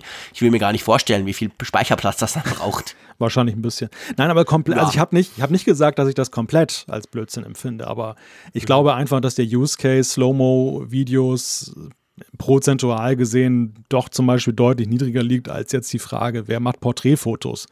Wurde der, ja, der LIDAR-Sensor ja. mit seiner unglaublichen räumlichen Erkennung. Ich, hab, ich bin da, also ich bin vom LIDAR-Sensor insofern noch etwas beeindruckt. Ich habe kürzlich ein Video gesehen, da hat ein Entwickler so eine Software geschrieben, mit, denen er, mit der er die Umgebung, die der LIDAR-Sensor am iPad aufnimmt, dann so in Punkte umsetzt. Und mhm. so, weißt du, so ein Punktemodell, so eine Punktewolke. Ja. Und das war ausgesprochen beeindruckend, wie, wie gut das eben funktioniert und wie plastisch das war, was dieser LIDAR-Sensor da abbilden konnte, der da eingebaut ist. Und das, das war für mich so der Aha-Moment, wo ich wirklich so dachte, also das ist eigentlich eine Kerntechnologie eben künftig für all diese Sachen, die du in der Fotografie machst, wo es halt darum geht, Tiefe zu unterscheiden. Ja wo du eben herausfinden willst, was ist vorne, was ist hinten, deutlich besser, glaube ich, als jedes optische Verfahren, also rein äh, optisch-mathematisches Verfahren, dass, dass man da alternativ dann nutzt, dass man eben mit Schatten und, und Helligkeit und solchen Sachen das herausrechnet, einfach nur. Ja. Ja, klar, also das kann natürlich massiv viel bringen, das ist so. Ich bin ja immer noch nicht der ganz große Porträtknipser. Ich lerne es langsam ein bisschen, das liegt aber lustigerweise an der Kamera, ist ein anderes Thema. Dort habe ich total Freude an der tiefen Schärfe. Ähm, aber ja, auf jeden Fall, das wäre das wär schon, schon spannend, wäre natürlich ein, ein Effekt, der jeder sofort den jeder sofort quasi sieht, wohingegen die ganzen AR-Versprechen halt nach wie vor, muss ich leider sagen, Versprechen bleiben. Ja, so gut. oft mobiliere ich meine Wohnung mit Ikea auch nicht um, dass ich ständig irgendwelche Möbel hin und her schiebe virtuell, oder? Ja, also wenn man AR auf das Thema iPhone reduziert, gebe ich dir recht, dass, dass da sich einem nicht unbedingt dann unglaublich viele Nutzungsszenarien aufdrängen. Sicherlich auch so wie bei, bei der Slow-Mo-Kamera, so punktuell, dass du mal sagst, das ist jetzt schon toll, dass das geht und dass du es mal machen kannst, so im historischen Kontext, zum Beispiel Apps, die dann irgendwelche Sachen dann dein Wohnzimmer zaubern. Das ist schon sehr beeindruckend, aber das ist halt nicht so jetzt dann eine Alltagsfunktion, die jeden Tag ja. dein Leben verbessert. AR bleibe ich dabei. AR ist für mich ein Ding, das hart einer richtigen eigenen Hardware und Klar. das iPhone ist so eine Art Brückentechnologie, um die Technologien so peu à peu aufzubauen und einzuführen und zu testen. Und irgendwann gibt es da so diesen Big Bang, wenn man es wirklich ernst meint. Und dann hast du irgendwie eine Brille oder so. Da bin ich ganz bei dir. Also bei der Brille bin ich der Erste, der das geil findet. Habe ich, sage ja auch schon seit Jahren, aber nicht beim Smartphone. Apropos geil finden, eine schöne Überleitung. Der Malte hat ja Schnappatmung bekommen gestern. Ich glaube, da wurde eine neue Funktion eingeführt und 16 Sekunden später hast du die schon auf Twitter bejubelt, dass ja. du jetzt endlich zum Bäcker kannst und mit Apple Pay zahlen. Ähm, ich lehne mich mal gemütlich zurück und lass dich mal erklären, was jetzt da passiert ist. Ja, also bei dem Thema geht es mir immer ja so wie Wilhelm Tell, aber nicht Wilhelm Tell, sondern dem, dem Apfel, auf den mit Pfeilen geschossen wird. Denn es ist ja ein regelrechter Wettbewerb da draußen, wer denn jetzt das ähm, Apple Pay mit der Girokarte erfunden hat. Und ähm, Ich, ich leiste immer wieder Aufklärungsarbeit in der Frage, dass eine Mastercard-Debitkarte zum Beispiel eben technologisch was anderes ist als die Girocard. Ein zutiefst Logisch. deutsches Modell, was, glaube ich, international exotisch ist, wenn überhaupt äh, nicht einzigartig nur. Ja, also Apple Pay bei, der, bei den Sparkassen in Deutschland ist jetzt seit dieser Woche eben auch mit der Girocard zu haben. Du brauchst nicht eine Kreditkarte, sondern deine ganz normale Kontokarte, die du hast und die ja hier eben auch bei Kartenzahlung sehr verbreitet ist. Die, kann, die wird da unterstützt, hat den Vorteil jetzt vor allem eben in Akzeptanzstellen. Das also, wenn du einerseits freuen sich die, die jetzt nicht eine Kreditkarte haben wollen. Wie gesagt, da gibt es viele Zwischenstufen auch mit äh, Kreditkarten-Debit-Modellen, die es da gibt. Also man kann durchaus eine Kreditkarte haben die sofort abbucht. Das ist nichts Exotisches. Ja. Aber eben, du hast eben viele Akzeptanzstellen, vor allem Bäcker und so wirklich so diese Kleinkäufe in Deutschland, wo eben nur auf Girocard gesetzt wird und dort kannst du jetzt eben dir dann noch, dann, wenn du zum Beispiel bei der Sparkasse bist, ich gehe davon aus, die Volksbanken werden auch immer folgen und dann viele andere, kannst du eben jetzt dann die zweite Karte hervorholen auf deine Uhr und kannst auch trotzdem mit Apple Pay zahlen. Funktioniert übrigens, ich habe schon ausprobiert gestern. Ja, das glaube ich sofort. Du hast dir Brötchen geholt oder so. Ich habe ja gelernt, dass du mehrmals pro Woche beim Bäcker aufschlägst und dass das dort essentiell wichtig wäre oder ist. Was mir aufgefallen ist, so ein bisschen in der, ich sag mal, in der Empörung oder in der Berichterstattung auf Twitter. Also natürlich Bubble, ganz, ganz wichtig, aber da sind jetzt nicht alle so euphorisch wie du. Ich habe zum Beispiel einige Beiträge auch bei großen Tech-Blogs gelesen, die geschrieben haben, ja, aber Freunde, das wird jetzt alles viel komplizierter. Vorher wusstest du quasi, ja, wenn da dieses Kreditkartensymbol klebt, dann kannst du mit Apple Pay zahlen.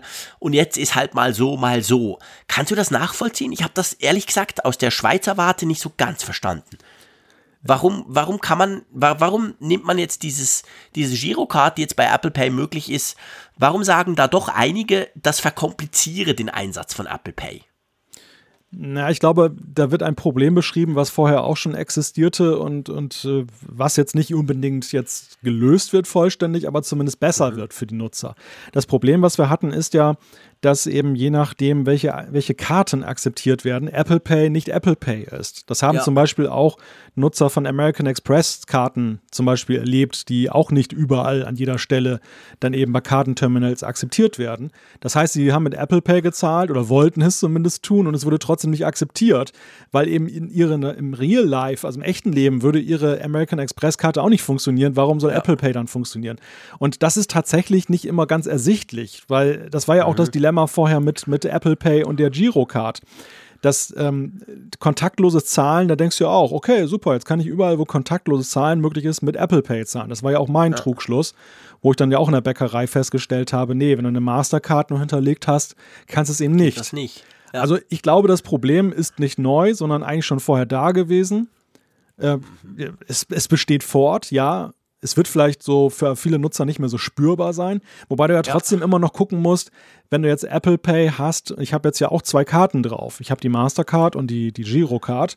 Ich muss natürlich mhm. trotzdem immer noch dann irgendwie wissen, ist das jetzt eine Akzeptanzstelle, die auch jetzt ja. die Mastercard akzeptiert oder muss ich jetzt die Girocard? Und nach welchen Kriterien nehme ich jetzt eigentlich welche Karte? Ist auch eine spannende Wie Frage. Wie funktioniert das? Da muss ich mal dazwischen fragen. Ich habe ja bei mir einfach eine Kreditkarte hinterlegt, das ist super simpel. Aber wenn du jetzt zwei Karten hast, äh, kann man das irgendwie auswählen? Ja. Musst du da vorher noch kompliziert irgendwie im Wallet rummüdeln Nein. oder wie machst du das? Nein, also bei der Installation wirst du gefragt, ob du eine Standardkarte definieren möchtest. Das hatte ich vorher schon eingestellt, weil ich, ja. ich hatte ja damals sehr lange gewartet, bis die Sparkasse dann mal überhaupt Apple Pay eingeführt hat und da hatte ich mir zwischenzeitlich Boon, ja, eine, von Boon eine Karte ja, stimmt, besorgt. Genau. Ehemals Wirecard, Pleite, mittlerweile genau. eingestellt, also die Karte ist auch deaktiviert, aber die war jetzt zum Beispiel in meinem Wallet noch drin und ähm, ich hab, wurde dann gleich gefragt, jetzt bei der Girocard, welche sollen jetzt künftig deine Standardkarte sein? Und diese ja. Standardkarte wird dann immer per Default aufgerufen.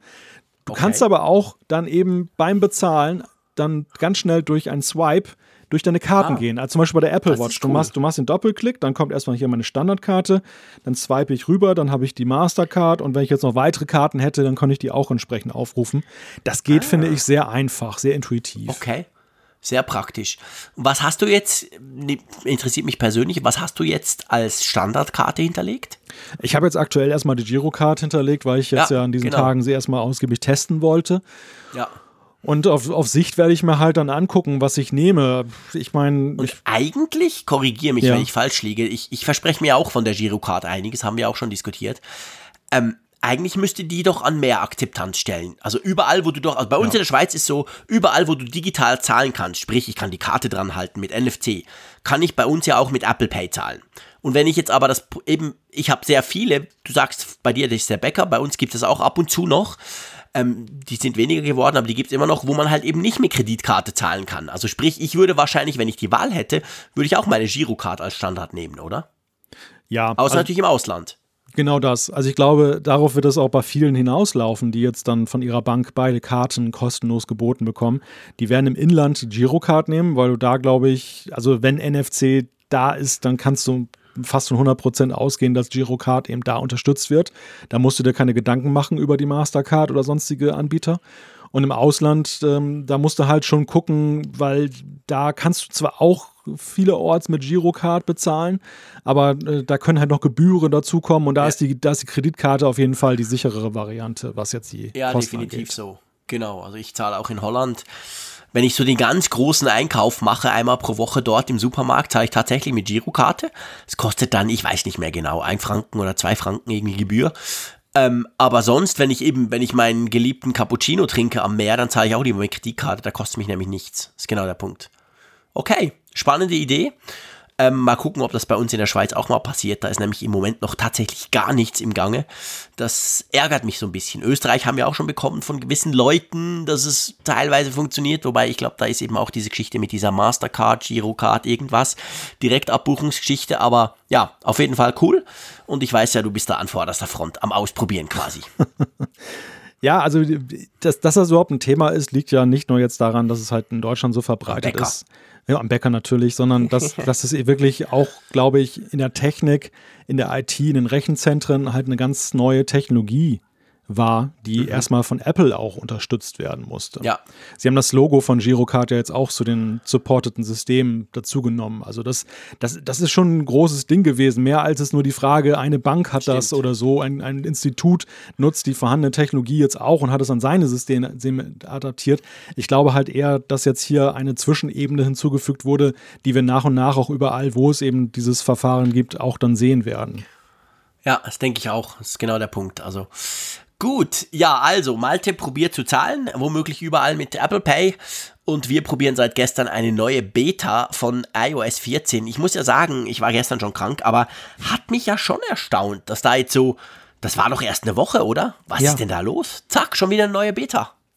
In der Tat, also Woran das liegt, wissen wir bis heute noch nicht, aber es ist auf jeden Fall so, dass Apple von diesem Zwei-Wochen-Rhythmus jetzt bei den Betas abgewichen ja. ist. Nicht zum ersten Mal, also das hat es, glaube ich, bei früheren iOS-Releases auch schon gegeben, dass dann dazwischen dann mal auch ohne jetzt eine, einen triftigen Grund, einen großen Bug oder irgendetwas, dann nochmal so ein Zwischenrelease rausgeschoben wurde. Das liegt wahrscheinlich einfach daran, jetzt, ähm, ja, welchen Fahrplan sie jetzt haben und welche Features jetzt reif sind für den Test und dann sagen sie, da wollen wir nicht noch eine Woche warten, sondern das geben wir schon mal raus, zum Beispiel.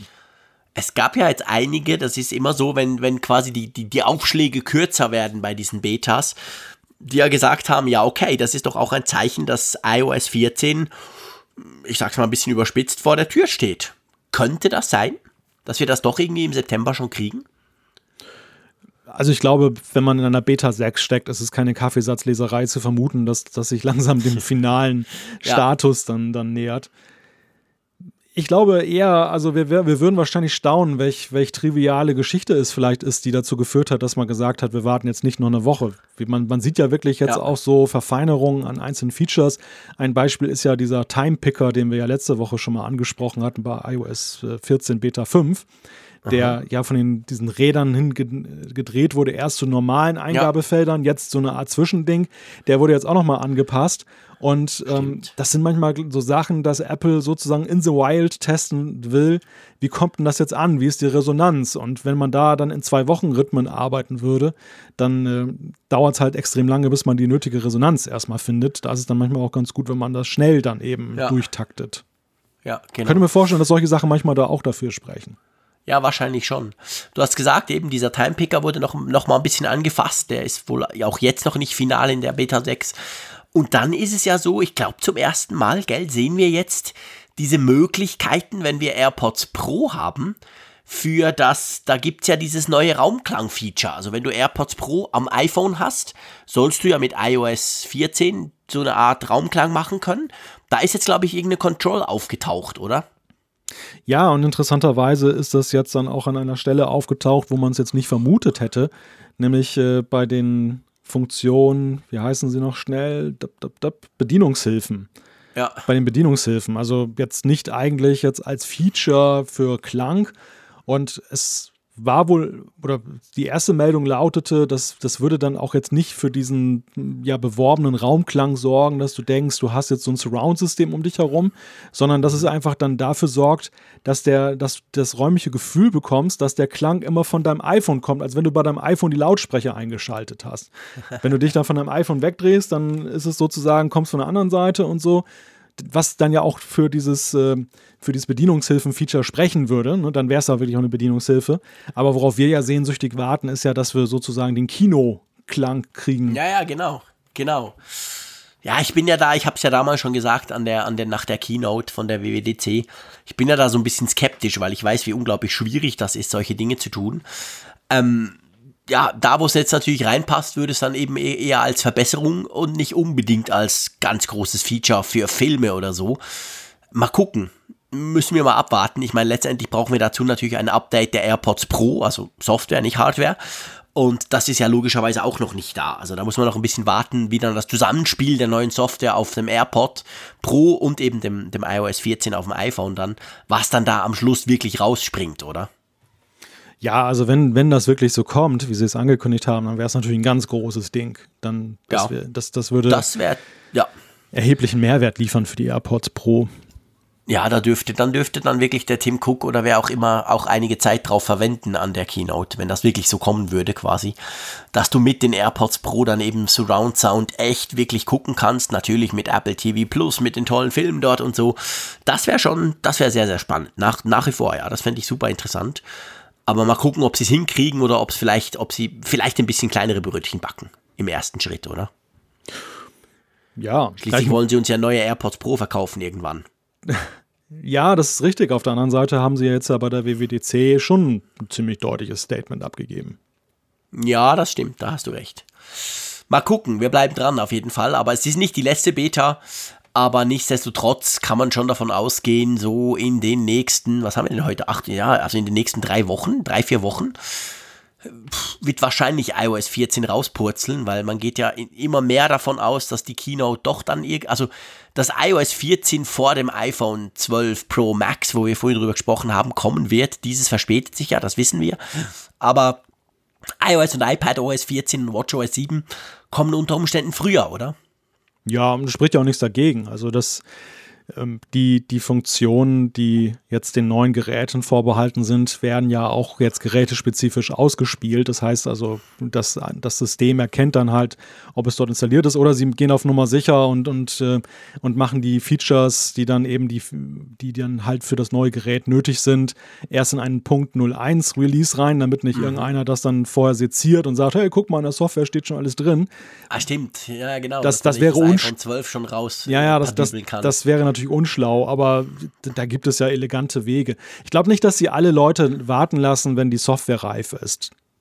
Na, das glaube ich auch nicht. Ja, das, das glaube ich effektiv auch nicht, weil ja, wir wissen ja, wir haben es auch schon diskutiert, iOS 14 werden sich ja massiv mehr Leute installieren, als sich jetzt im ersten Moment zuerst mal gleich ein neues iPhone 12 Pro irgendwas kaufen. Also von dem her gesehen hat das natürlich einen massiven Impact, wenn das dann kommt.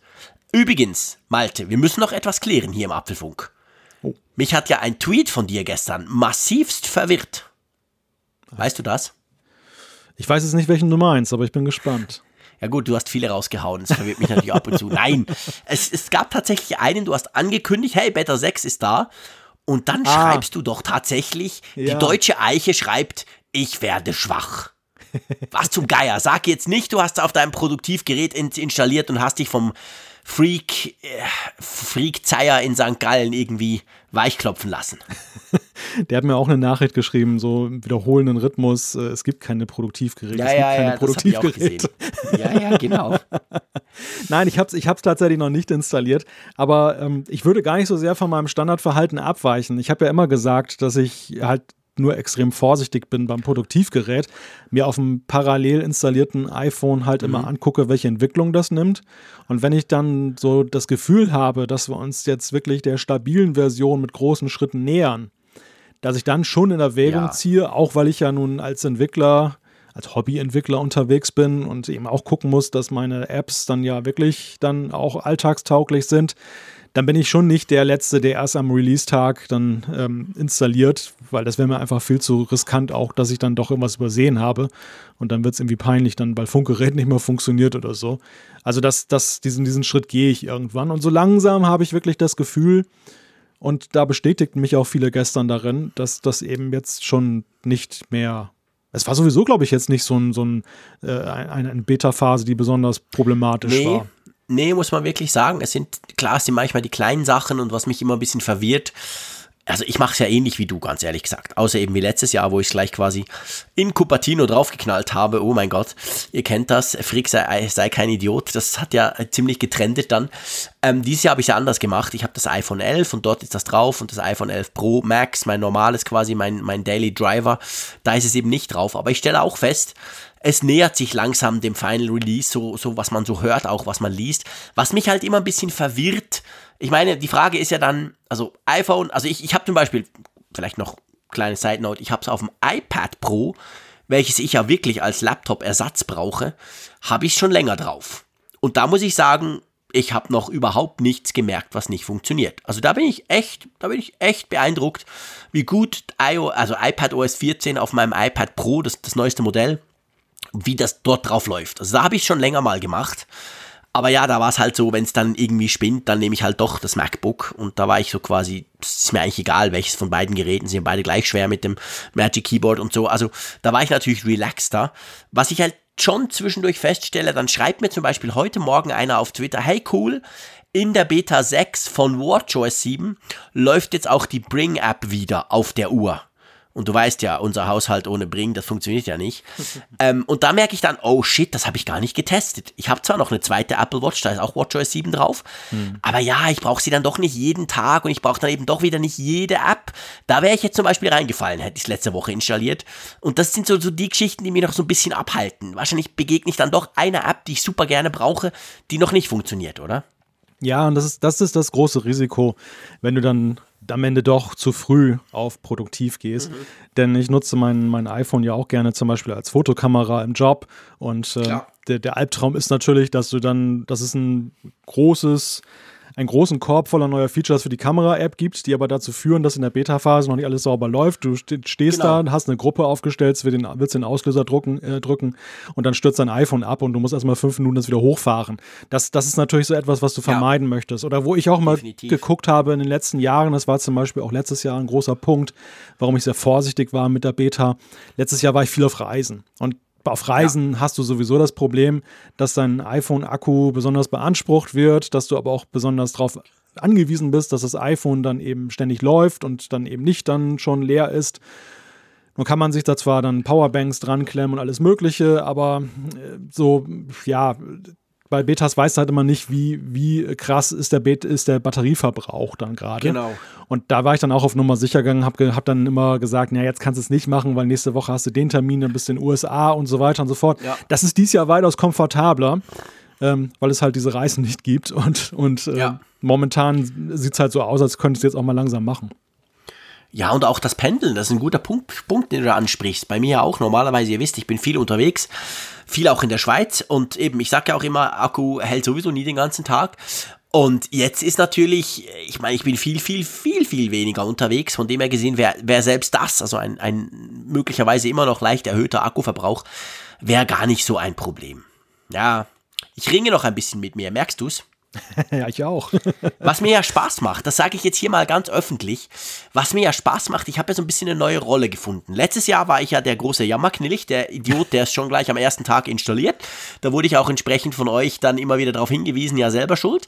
Dieses Jahr habe ich ja so ein bisschen die gegenteilige Position eingenommen. Es macht unglaublich Spaß, Leute zu trollen, die die Beta schon drauf haben. Inklusive der Herr RZ aus St. Gallen. Ich will nicht in die Details gehen, er weiß, um was es geht. Wir haben uns heute, ich habe mich heute gekugelt, als er mir eine Nachricht geschrieben haben, dass etwas nicht funktioniert hat. Und dann kam am Schluss raus, haha, es ist iOS 14, du Flasche. Also einfach, ich muss sagen, mir macht das Spaß. Ich finde das ganz lustig, mal von der anderen Seite, so nach dem Motto selber schuld, haha, ist eben doch Produktivgerät. Also von dem her gesehen, da mir das so großen Spaß macht, warte ich vielleicht noch ein bisschen. Da kann ich ein bisschen länger trollen. Ein Leben, ein Leben als Klugscheißer. Ja, siehst du, genau, der Frick wieder. Total krank, keine Stimme, aber Klugscheißer geht immer. Das ist definitiv genau der Punkt. Ja, ja ich, ich, ich kenne ja auch beide Rollen. Also das, das, das, das Spiel damit ist halt immer ja, es macht Spaß. Es ist ganz lustig, genau. Wenn man dann quasi, ich meine, man fliegt da selber rein. Ging uns allen ja schon so, weißt du? Ja, klar. Ich habe auch letztens auf dem iPad, dachte ich so, also hey, dass das iPad das nicht mehr kann, das ist ja merkwürdig. Und ich habe tatsächlich nicht dran gedacht, dass ich ja schon seit Monaten, oder äh, es sind wirklich, ja, es sind glaube ich zwei Monate, habe ich ja da iPad OS drauf und das war irgendein Bug, irgendwas Kleines, aber es ging halt irgendwas nicht. Also man vergisst ja dann, weil es ja im Allgemeinen so gut läuft, dass man einfach, ja, man arbeitet damit, man gewöhnt sich auch schnell an die neuen Funktionen, alles picobello. Du merkst dann mehr, wenn du so aufs iPhone der Frau, Frau, guckst und denkst, was ist denn das für ein komisches iPhone? Sieht ja ganz anders aus. Ah ja, ich habe ja die Beta drauf. Also man gewöhnt sich halt auch schnell an dieses Neue, oder? Mm, ja, sicher. So, apropos neu. Ähm, ja. Du bist ja, ähm, du sagst zwar immer Anfänger-YouTuber, aber ich finde, das ist mal wieder typisch dein Understatement, dein Norddeutsches. Du bist ja auch ein fleißiger YouTuber und du brauchst ja im Unterschied zum Herr Zeyer aus St. Gallen ja einen richtigen Computer, um das zu machen und auch eine richtige Software, nicht dieses Spielzeug auf dem iPad. Und damit ähm, kommen wir gleich zu unserem nächsten Thema, nämlich es gibt sozusagen eine Videooffensive und sowohl das Baby-Programm iMovie ist jetzt ganz fies und aber vor allem natürlich die Profi-Software Final Cut Pro 10, wo der Malte damit arbeitet, die haben ein ziemlich großes Update bekommen, oder? Ich sehe gerade von meinem geistigen Auge Raphael an so einem Kinderlerncomputer. ja, wunderbar. Weißt du, das, das Schade ist ja bei ihm einfach, dass er immer zwei Monate braucht, bis er die Folgen nachhört. Von dem er hört das relativ lange noch nicht und das ist immer so ein bisschen schade, weil man stellt sich dann natürlich vor am nächsten Tag, er sitzt in St. Gallen und denkt, der Frick wieder, was erzählt denn der für ein Quatsch? Aber ja, egal. Also es soll hier nicht um den Detail gehen, sondern nein, nein. ums Final Cut Pro Update. Genau, und iMovie. Also okay. man, man, muss die beiden ja so fast ein bisschen in, in Tatunion sehen, weil sie ja auch ja im ja. Kern dann eben gewisse Ähnlichkeiten haben. Das ist das Schöne ja daran. Man kann, wenn Klar. man mit iMovie gut arbeitet, dann findet man in Final Cut Pro dann auch recht einfach den Einstieg. Ist halt ein bisschen größer, es kann viel mehr, aber mhm. es gibt vertraute Kontrollen. Ja, also bei, bei Final Cut Pro haben wir in der etwas kryptischen Version was war es noch, 12.4.9 oder so. Also es sah gar nicht nach einem großen Update aus, rein von der Versionsnummer her gesehen. Nee. Überhaupt nicht. Genau, 10, dann 10.4.9, genau, 10.4.9 ist das. Ähm, lässt eigentlich nicht vermuten, dass da Großes drinsteckt, aber da nee. hat man sich getäuscht. Es gibt nämlich eine ganze Menge Veränderungen und Verbesserungen vor allem. Ähm, als da wäre zum Beispiel, das freut alle, die jetzt mit Social Media und Videos arbeiten, dass du dann diese Formen, diese speziellen Bildformate die du dann da benutzen musst, so quadratisch, hochkant und so. Die kannst du jetzt ganz einfach da einstellen und deine Videos dann, mhm. dann dahingehend trimmen. Das freut alle, die damit zu tun haben. Klingt irgendwie simpel, aber wer mal damit zu tun hatte, ähm, weiß halt, das kann einen ganz schön Nerven kosten, dann, wenn, wenn ja. das umständlicher zu machen so ist. zu machen, ja, genau. Und ähm, was auch toll ist, ist halt, dass sie Verbesserungen bei den Proxy-Workflows gemacht haben. Was, was steckt hinter diesem komplizierten Wort? Also du kannst, wenn du jetzt zum Beispiel ein 4K-Video machst, das habe ich selber, ich habe übrigens auch jetzt durch die Pressemitteilung gelernt, was die Software alles kann. Mhm. Ähm, ich Idiot habe ja dieses 30-Minuten-Video mit, mit Raphael wirklich in 4K 100% Auflösung geschnitten. Ja. Und du kannst dir vorstellen, was mit meinem iMac passierte. Da kam hinten ein grüner Dampf raus. Und ähm, das, der war wirklich so, ähm, das, das war, das Schneiden war kein Vergnügen. Es, es stockte ja. total, weil du da brauchst du schon fast ein Mac Pro, wenn du mehrere 4K-Spuren ja. übereinander legst und dann da Klar. schneidest. Und bei Proxy-Medien ist das so, dass du eine Kopie ziehst des Originals und die schraubst du dann, die konntest du bisher runterschrauben in der Codierung, aber jetzt kannst du dann eben auch sehr viel mehr eben sagen, zum Beispiel, welche Größe hat das? Also, dass du dann wirklich nur so, jetzt mal hart gesagt, 640 mal 480 Auflösung hast ja. von dem Video. Und dann läuft es halt in der in der Schnittmaske, wenn du schneidest und das mal so Probe abspielst, läuft es halt dann viel flüssiger und es geht viel schneller und du siehst auch viel schneller, wenn du einen Effekt drüber legst und so, was das bewirkt. Und erst nachher, wenn du es dann zusammenrechnest, dann nutzt du dann wieder die originalen Medien, das 4K und dann hast du das super ja. Ergebnis. Und das haben sie deutlich erweitert. Wenn du mich fragst, es, es wirkt auf mich auch so ein bisschen so, als wenn sie mit diesem Update ähm, Sie sprechen ja auch von Remote Workflows, die Sie da verbessert ja. haben, als wenn Sie jetzt dann eben dieser Tatsache, dass mehr Leute auch im Medienbereich im Homeoffice arbeiten, Rechnung tragen. Das könnte sein. Ich meine, das mit den Proxy-Workflows ist ja per se nichts Neues. Ich kenne das vom Fernsehen, wo ich früher gearbeitet habe. Da hat man das auch so gemacht. Teilweise konnte man dadurch an einem gleichen Video zu mehr schneiden, weil sich jeder quasi diese Proxy-Kopie gezogen hat und dann dort gewisse Edits gemacht hat. Aber es ist, stimmt schon, man kann das eben auch natürlich standortübergreifend, man kann das auch vom Homeoffice aus machen. Du hast irgendeinen großen Server, da liegen die Originale drauf, du ziehst dir davon eben eine, eine kleine Kopie, du bastelst da dran rum und dann tust du quasi deine Edits, gibst du dann wieder zurück. Das könnte gut sein. Also ich meine, das passt, egal ob es Apple sowieso vorhatte, da Verbesserungen zu tun, aber es passt natürlich im Moment perfekt in die Zeit und ist sehr wichtig. Also ich habe gesehen auf Twitter, auch wieder Bubble, ich weiß, aber ich habe gesehen, da so die Profi-Cutter, denen ich zum Teil folge und die ich zum Teil auch kenne, die waren schon ziemlich begeistert. Also da, das, das hat für Freude gesorgt, dieses Update, oder? Ja, und das Tolle ist ja auch, dass du dieses Update bekommst, ohne jetzt was dafür zahlen zu müssen. Also der Final Cut kostet ja 329 Euro aktuell, wenn du es neu kaufst. Und das Update bekommst du halt, alle Updates, die schon viele neue tolle Funktionen gebracht haben, bekommst du halt dann als Käufer, der immer ja, mal gekauft hat, so. Das muss man, das muss man vielleicht wirklich auch mal sagen. Ich weiß, Adobe Premiere, Final Cut, das ist ja so ein kleiner Grabenkampf da zwischen denen.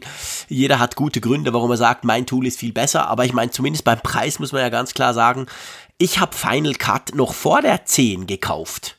Also Final Cut, was war hm. das damals? 7? Keine neun, Ahnung. Also neun, wirklich 9, 9, genau. Mhm und ich habe das 10er Update bekommen und jedes Update, also ich habe eigentlich salopp gesagt, vor 12, 13 Jahren, äh, behaftet mich nicht drauf, habe ich mir Final Cut einmal gekauft. Und seit da kriege ich die Updates, die neuesten Versionen. Und bei Adobe zahlst du zumindest nur für Premiere 20 Franken pro Monat, paff, und wenn du die ganze Suite hast, natürlich noch mehr, aber da hast du auch noch mehr Apps, ja, und dann muss man ja nur rechnen, wie schnell man das raus hat, also finanziell ist Final Cut Pro super attraktiv. Ja, so in etwa wie zum Beispiel diese Affinity Designer und Affinity, genau. Affinity Photo Software äh, jetzt im Gegensatz auch zu den Adobe Produkten, die du halt jetzt im Abo beziehen musst, also wo du fortwährend bezahlst. Kann man natürlich jetzt ja. überstreiten, wovon Entwickler besser leben. ist natürlich, Apple ist auch nicht so darauf ja. angewiesen. Ähm, aber ähm, jetzt beim reinen Nutzer, vor allem wenn du ein wenig Nutzer bist und jetzt nicht, jetzt sag ich mal, das im beruflichen Kontext ständig brauchst, ja. dann, dann ist es definitiv der bessere Deal, weil es richtig teuer wird, wenn du eben zum Beispiel ja, diese Adobe-Suiten da. Man darf natürlich auch nicht vergessen, Final Cut, das hat ja bei, bei gewissen wirklich Profis, hat er das schon ja, ich will nicht sagen Kultstatus, aber es gibt schon sehr viele, die die Vorteile wirklich ganz klar kennen, vor allem in, was die Geschwindigkeit anbelangt, aber auch wenn du dann auf einem potenten Mac das Zeug raushaust. Und ich meine, ich glaube schon, Final Cut, das war immer schon gedacht, Final Cut verkauft die Macs. Ja. Ganz salopp gesagt. Final Cut verkauft dir den iMac Pro, den Mac Pro, die großen Macs, die du halt in den Schnittstudios fast überall hast, auch in den Fernsehstationen. Kaum eines kommt ohne einen Mac aus, weil halt dort Final Cut eingesetzt wird, weil die Cutter das kennen. Und das, das lohnt sich für Apple schon. Das, das muss gar nicht teuer sein, das Tool, obwohl es extrem viel kann. Ja, das ist wie Logic Pro. Das, das sind halt ja, genau. Showcase-Lösungen, bei, ja. denen, bei denen Apple es auch selber im Griff hat, dann eben wir haben es ja gesehen jetzt beim Silicon oder bei anderen Sachen, wo sie Performance zeigen wollten. Der Mac Pro, genau, Mac Pro war ja so ein super Showcase. Da haben sie ja gerade auch mit diesen beiden Softwarelösungen für Audio und Video am eigenen genau. Beispiel genau. gezeigt, hey, guck mal her, jetzt bei Logic Pro, wir können 256 äh, Spuren übereinander legen und in Echtzeit abspielen und der, der Rechner, der murrt nicht mal in irgendeiner Weise. Und das ja. gleiche ist, gilt ja auch für Video. Und, und ja, wie du sagst, also es ist halt eben auch dann noch so ein ja, als, als wenn du halt einen Hammer kaufst und kriegst halt einen Satz Nägel gleich mit dazu, ne? Ja, ja, genau, genau. Und Damit du was in die Wand hämmern kannst. Aber du brauchst den entsprechenden Hammer dazu, sonst funktionieren sie nicht. Ja, das wäre so ein bisschen in, de, in der Währung. Ja. Gut, also großes Update könnt ihr euch runterladen. Gell, iMovie vielleicht noch kurz. Ich Richtig. muss ehrlich gestehen, habe ich mich nicht drum gekümmert. Was wurde da noch verbessert? Ja, iMovie ist ja eher die Consumer-Komponente ja. und dahingehend gehen auch die Verbesserungen. Du hast jetzt so Comic-Stile, dass du Videos so äh, umformatieren kannst, dass als sehen sie aus, als wenn sie handgezeichnet wären. Du hast okay. äh, 25 neue Soundtracks und äh, ansonsten halt einige Verbesserungen dann in puncto Performance und Fehlerbehebung und so. Okay, also die habt ihr auf eurem Mac sowieso drauf, iMovie, also von dem her einfach mal installieren. So.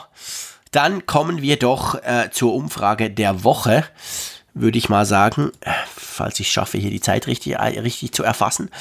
Was wollten wir denn letzte Woche wissen, mein Lieber? Lass mich mal kurz den Tab Wir suchen. wollten letzte Woche wissen, uh. wie findest du das Vorgehen von Epic gegen Apple? Uh. Harte Frage. Ja, harte Frage. Und ähm, ja, fast, wie viele haben mitgemacht? 1800 Leute ungefähr. Und da gibt es schon einen ziemlich großen, ja, erstaunlich eigentlich, also fragwürdig haben 34,9% mehr als ein Drittel haben ganz klar gesagt, hey, das ist fragwürdig. Dann haben aber erstaunlicherweise über 20% gesagt, pff, keine Ahnung, weiß ich nicht. Und dann noch 11, die sagen unmöglich. Und dann kommen erst so gut, sehr gut, mittelmäßig, schlecht dann im unteren Prozentbereich. Wie interpretierst du das? Also man könnte jetzt einerseits sagen, okay, viele finden das wirklich blöd, 45 Prozent, fast die Hälfte, mit fragwürdig oder unmöglich, aber andererseits ein Fünftel, dem ist das völlig wurscht. Ja, oder ein Fünftel steckt noch nicht so im Thema drin, um das letztgültig dann zu beurteilen. Aber komm, nach dem Apfelfunk, nachdem wir zwölf Stunden über das Thema gesprochen haben, kann man doch hier eine kleine Entscheidung treffen. Also ich bitte dich. ja, gut, wenn du so siehst, dann ist es ja, dann ist der Fall geritzt, ja. Nein, ich, also was, nee, ich, was, okay. ich, was ich beim letzten Mal schon gesagt habe, ich glaube einfach, dass diese Entwickler-Apple-Grabenkämpfe einen Großteil denn, oder ein Teil der Nutzerschaft und ähm, hier ist der Anteil sicherlich kleiner. Wenn du draußen die Leute fragen würdest auf der Straße, ist der Anteil noch viel größer. Kalt lassen. Weil die einfach, ja. die, denen ist das egal, die wie Apple und Epic und alle anderen jetzt ihre Prozente untereinander aufteilen oder ob Apple besonders rigide ist. Das, also ich finde es auch nachvollziehbar, dass sich nicht jeder für die Frage interessiert, wie kommen denn bestimmte Dinge zustande. Die sehen einfach nur ja. das Produkt, die gehen in den Laden und sagen, hey, cooles iPhone. Dann äh, testen sie meinen App Store und sagen, hey, cool, da sind auch die Apps drin, die ich mag, TikTok, WhatsApp und was weiß ich. Und dann ist das für die gut. Die, die ja. fragen jetzt nicht, ob dann eben Fortnite dann äh, drin ist oder ob die jetzt, ob Epic eine Million mehr kriegt oder weniger oder ob jemand ausgeschlossen wurde, weil er es gewagt hat, dass er dann irgendein Zahlungssystem da reingenommen hat. Ja, also das spiegelt sich hier, hier wieder. Wobei der, der überwiegende Tenor, es geht ja hier um die Frage jetzt das Vorgehen von Epic gegen Apple und nicht umgekehrt. Der, ja. der größere Teil immerhin ja 46 Prozent. Stimmt, du hast sagt, recht. sagt ja schon, dass sie, dass, dass sie die Art und Weise, die Epic an den Tag legt, ja negativ beurteilen. Also fragwürdig bis unmöglich. Stimmt, du hast recht. Es geht ja, es geht ja genau, siehst du, ich bin wirklich krank, ich sehe es gar nicht richtig. Es geht ja umgekehrt. Wir haben ja Epic quasi abgefragt. Und das kommt tatsächlich vielen nicht so gut, bei, bei vielen nicht so gut an.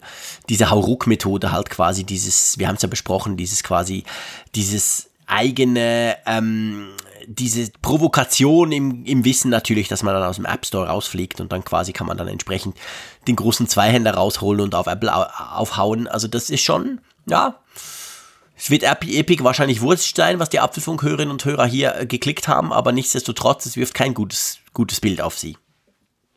Ja, ich glaube, das öffentliche Bild, das sie von sich zeichnen, ist für sie schon nicht ganz unwichtig, denn sie versuchen ja eben auch Entscheidungsträger damit zu beeinflussen. Und wenn die jetzt den Eindruck bekommen, dass jetzt ein größerer Teil der Bevölkerung oder der Leute, die sich damit auskennen, das auch unterstützen, dann fühlen sie sich ja auch eher motiviert, dann da härter ja. vorzugehen. Während wenn sie jetzt erkennen, naja, da, da kämpft jetzt einer, der auch nicht so ganz ohne ist, du hast, hattest es ja auch sehr schön letzte Woche beschrieben, ähm, dann schmälert das halt auch die Sympathien. Also auch wenn, ja. wenn Epic ja mittlerweile eine ganze Reihe von anderen großen Namen auch um sich versammelt hat, die sich solidarisch erklärt haben, ja, wie zum Beispiel eben Spotify oder Microsoft. Ähm, ich habe so das Gefühl, je länger es dauert, desto ruhiger wird das Thema schon wieder, weil alle auch so ein bisschen mit der Kneifzange Epic anfassen. Ja, ja, das stimmt, das hat was. Also es ist jetzt noch nicht so ganz, ganz, ganz die große Lawine, weißt du? Ich meine, natürlich, man kann auch sagen, okay, was haben sie denn überhaupt für eine Wahl? Will jetzt Spotify nur, um Epic beizustehen, Spotify aus dem App Store rausnehmen? Nein, natürlich nicht. Sie haben ja viele Kunden, die Spotify nutzen. Also, es ist natürlich auch gar nicht so einfach, weil diesen Schritt, ich meine, wir haben es ja diskutiert, Epic kann sich das ja leisten, weil sie ihr Geld sowieso nicht im App Store verdienen. Also können sie das medienwirksam einfach machen. Aber nichtsdestotrotz ähm, andere haben diese Möglichkeit natürlich nicht. Darum sehen wir jetzt da zwar das eine oder andere Statement, wo man quasi sagt, ja, finde ich auch und überhaupt, aber Taten folgen dem bisher ja nicht. Ja, ich glaube, Taten kannst du bei solchen großen Prozessen auch schwerlich jetzt so unmittelbar erwarten. Ja. Auch, die, auch die Politik wird ja lange brauchen, um eine Antwort darauf zu finden, auf diese ganzen Vorgänge. Aber man merkt ja schon so im Stimmungsbild oder auch in der Frage, ist es überhaupt, bleibt es ein Thema? In der Tech-Welt. Ja. Also wie, wie, jetzt jenseits jetzt der aktuellen News, dass jetzt zum Beispiel ähm, jetzt dann die einstweilige Verfügung da eben darüber entschieden wurde. Was passiert denn da? Gibt es da Sympathiebekundungen? Ist es ein weiter ein Thema? Wird da gebohrt, um weitere Fälle zu finden? Und ich, ich habe so zunehmend den Eindruck, es verwässert schon wieder so ein wenig, so jenseits dessen, was wir vorhin besprochen haben. Es ist, ja. alle haben es ja so am Anfang höher gehandelt und haben gesagt, wow, jetzt geht Apple mal wirklich an den Kragen würde ich jetzt so nach mit drei Wochen Abstand im Moment zumindest nicht sagen, dass das so nee. das Gefühl ist, was bei ja. mir rüberkommt selbst diese, diese, diese, dieses Gerichts, also diese einstweilige Verfügung, diese Entscheidung betreffend einstweiliger Verfügung, die wir am Anfang hatten, die wurde auch jetzt nicht so breit diskutiert wie das, was vorletzte Woche passiert ist. Ja. Gut, wir haben natürlich auch eine neue Umfrage der Woche. Und dreimal dürft ihr raten, um was es geht. Wir haben zwar nicht extrem lange drüber gesprochen, aber wenn das Thema bei uns vorkommt, dann gibt es immer auch gleich eine Umfrage. Das ist quasi eine alte Apfelfunkregel. Es geht natürlich um Apple Pay. Genau. Hast du schon mal Brötchen mit Apple Pay gekauft? Nein. nein. genau. Ich leider nicht, weil mein tatsächlich, tatsächlich mein Bäcker noch ganz, ähm, das ist ja auch bei uns in der Schweiz tatsächlich ein Problem, dass die Bäcker teilweise noch sehr, sehr, sehr, sehr altmodisch rumfahren, beziehungsweise unterwegs sind. Und bei uns zahlst du tatsächlich noch mit, mit Cash. Und ähm, das heißt, ich gehe einfach nicht zum Bäcker. Punkt. So, das aber das ist nicht das Thema. Das hat mich Wir sehr reden über Apple Pay. Ja, das hat mich sehr aufgewühlt übrigens, dass du einmal im Monat nur zum Bäcker gehst, das, wie du mir gesagt hast. Ja, erstaunlich. Ich habe mich auch gewundert, dass du so oft zum Bäcker gehst. Das ist wirklich eben, da haben wir ja letztes Mal auch ein, ich, also ich weiß jetzt nicht, ob das alle Deutschen so machen. Ich möchte auch nicht für mich in Anspruch nehmen zu sagen, ja, der Schweizer, der geht nur einmal im Monat zum Bäcker. Wahrscheinlich nicht. Da bin ich tatsächlich auch bei uns eher die Ausnahme. Aber ähm, dieses, ja, dieses doch häufig beim Bäcker vorbeischauen pro Woche, das kenne ich tatsächlich nicht so. Also ich hatte, aber vielleicht bin ich da auch in der Stereotypenschublade, weil ich einfach so dachte, hm, Schweiz, kleine Gassen, altes Handwerk und so weiter. Da geht man jeden Morgen. Ja, wir haben viele Bäcker. Bäcker. das ist tatsächlich ja. so. Also bei um jede Ecke, egal ob in der Stadt selber oder, oder am Stadtrand oder wo auch immer. Ähm, das gibt tatsächlich viele und es ist schon so, ich meine, sie sind ich sag mal, während der Corona-Zeit sind sie für mich dahingehend sichtbarer geworden. Früher ist einfach, du gehst zum Bäcker und du stehst halt je nachdem, um welche Zeit du gehst. Ich bin eher so ein Frühaufsteher, darum stehe ich selten in der Schlange, wenn ich mal gehe am Sonntag. Aber jetzt ist halt so, durch die Abstandsregelung siehst du oft wirklich vor der Bäckerei halt so Schlangen. Weißt mhm. du, so 30 Meter, das sind dann vielleicht nur sechs, sieben Leute, aber man muss ja Abstand halten und so und dann, dann gibt es irgendwie so und da, da wird's für mich, dann wurde es für mich irgendwie plakativer, dass ich gesehen habe, ja doch, guck, der normale Schweizer geht schon am Sonntag vor allem zum Bäcker. Aber bei dir ist ja nicht nur der Sonntag, oder? Bei mir ist nicht nur der Sonntag, nein. Nein. Siehst du. Aber eigentlich wollten wir über Apple Pay sprechen, mein Genau, Lieber. Die Frage. Was wollen wir denn wissen? Nutzt du Apple Pay? Finde ich eine ganz spannende Frage, nachdem das ja jetzt eine ganze Weile auch in Deutschland jetzt eingeführt wurde. Mhm. Bei euch ja sowieso schon lange.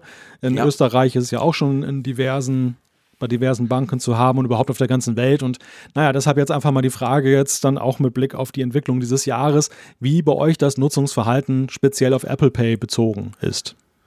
Genau, und dann gibt es die Möglichkeit, ja, sehr oft, ja, häufig, ja, gelegentlich, ja, selten oder dann natürlich umgekehrt, nein, kann es nicht nutzen, nein, möchte es nicht nutzen oder keine Ahnung, weiß ich nicht.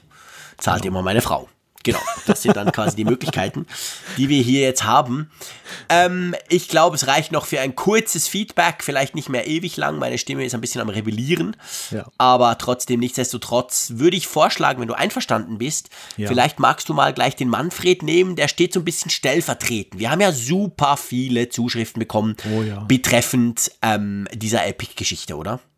Da haben wir in der Tat sehr viel bekommen. Herzlichen Dank dafür. Wie immer, es ist uns gar nicht möglich, das hier alles abzubilden in der Sendung, aber ihr wisst ja, wir lesen das alles, uns beeinflusst es auch mal so ein bisschen in der Frage, wenn das Thema wieder aufkommt, wie diskutieren wir darüber? So indirekt merkt ihr das häufig dann eben in den Vordrehs.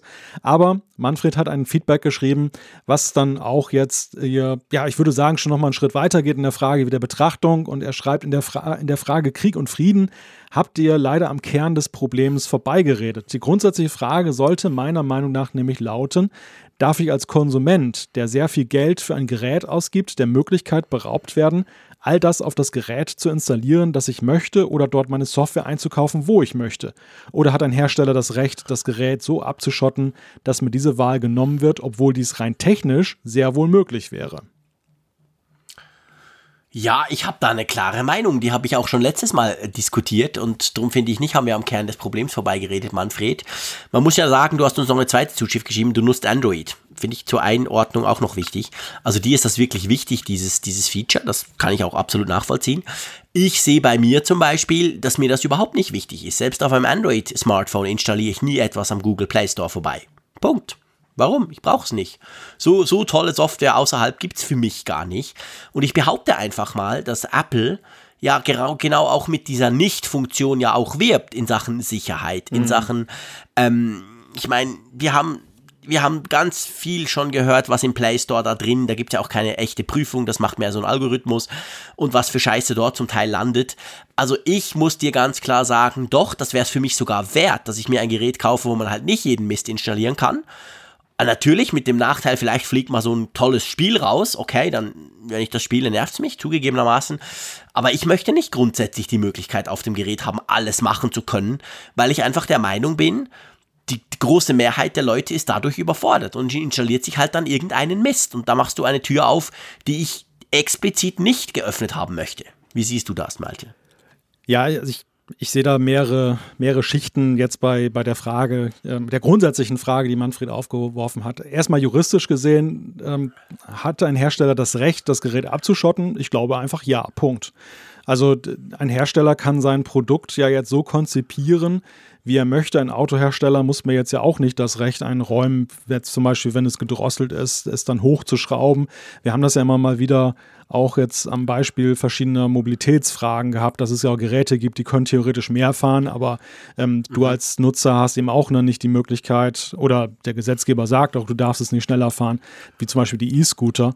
Ähm, ja. Das, also Potenzial heißt nicht automatisch, dass es auch geschöpft werden muss oder werden kann vom Nutzer. Das, das kann man jetzt blöd finden, aber per se ist das, glaube ich, im Moment erstmal Stand der Dinge, dass das so ist. Die andere Frage, jetzt die moralisch-ethische, aber auch juristische Frage ist ja, wird der Nutzer getäuscht? Und das sehe ich jetzt eben auch nicht so. Es ist ja nicht so, dass Apple den Leuten das Gerät verkauft und sagt, hey, es ist so leistungsfähig und ihr könnt alles damit machen. Der Nutzer kauft es und stellt fest, es gibt tausend Schranken, dass er Dinge nicht tun kann, sondern wie du gerade gesagt hast, sie werben ja gerade damit, dass eben das Gesamtpaket dann auch softwaremäßig so geschnürt ist, dass du so eine Art rundum sorglos Ding hast, mhm. wo du dir nicht über solche Detailfragen ähm, wie Formatierung der Festplatte oder Installation jetzt auf Root-Ebene Gedanken machen musst, sondern dass du es einfach dann, dann anschalte, einschaltest. Es sind dann schon die System-Apps vorinstalliert. Dann kannst du halt dann in einem App Store, der kuratiert ist, kannst du dann halt bestimmte Dinge dann nachladen, wo denen du weißt, dass die Leute sie, dass Leute sie sich angeguckt haben haben, ob sie mit Viren behaftet sind und mhm. dass es ein gewisses Regelsystem gibt, was der Hersteller definiert.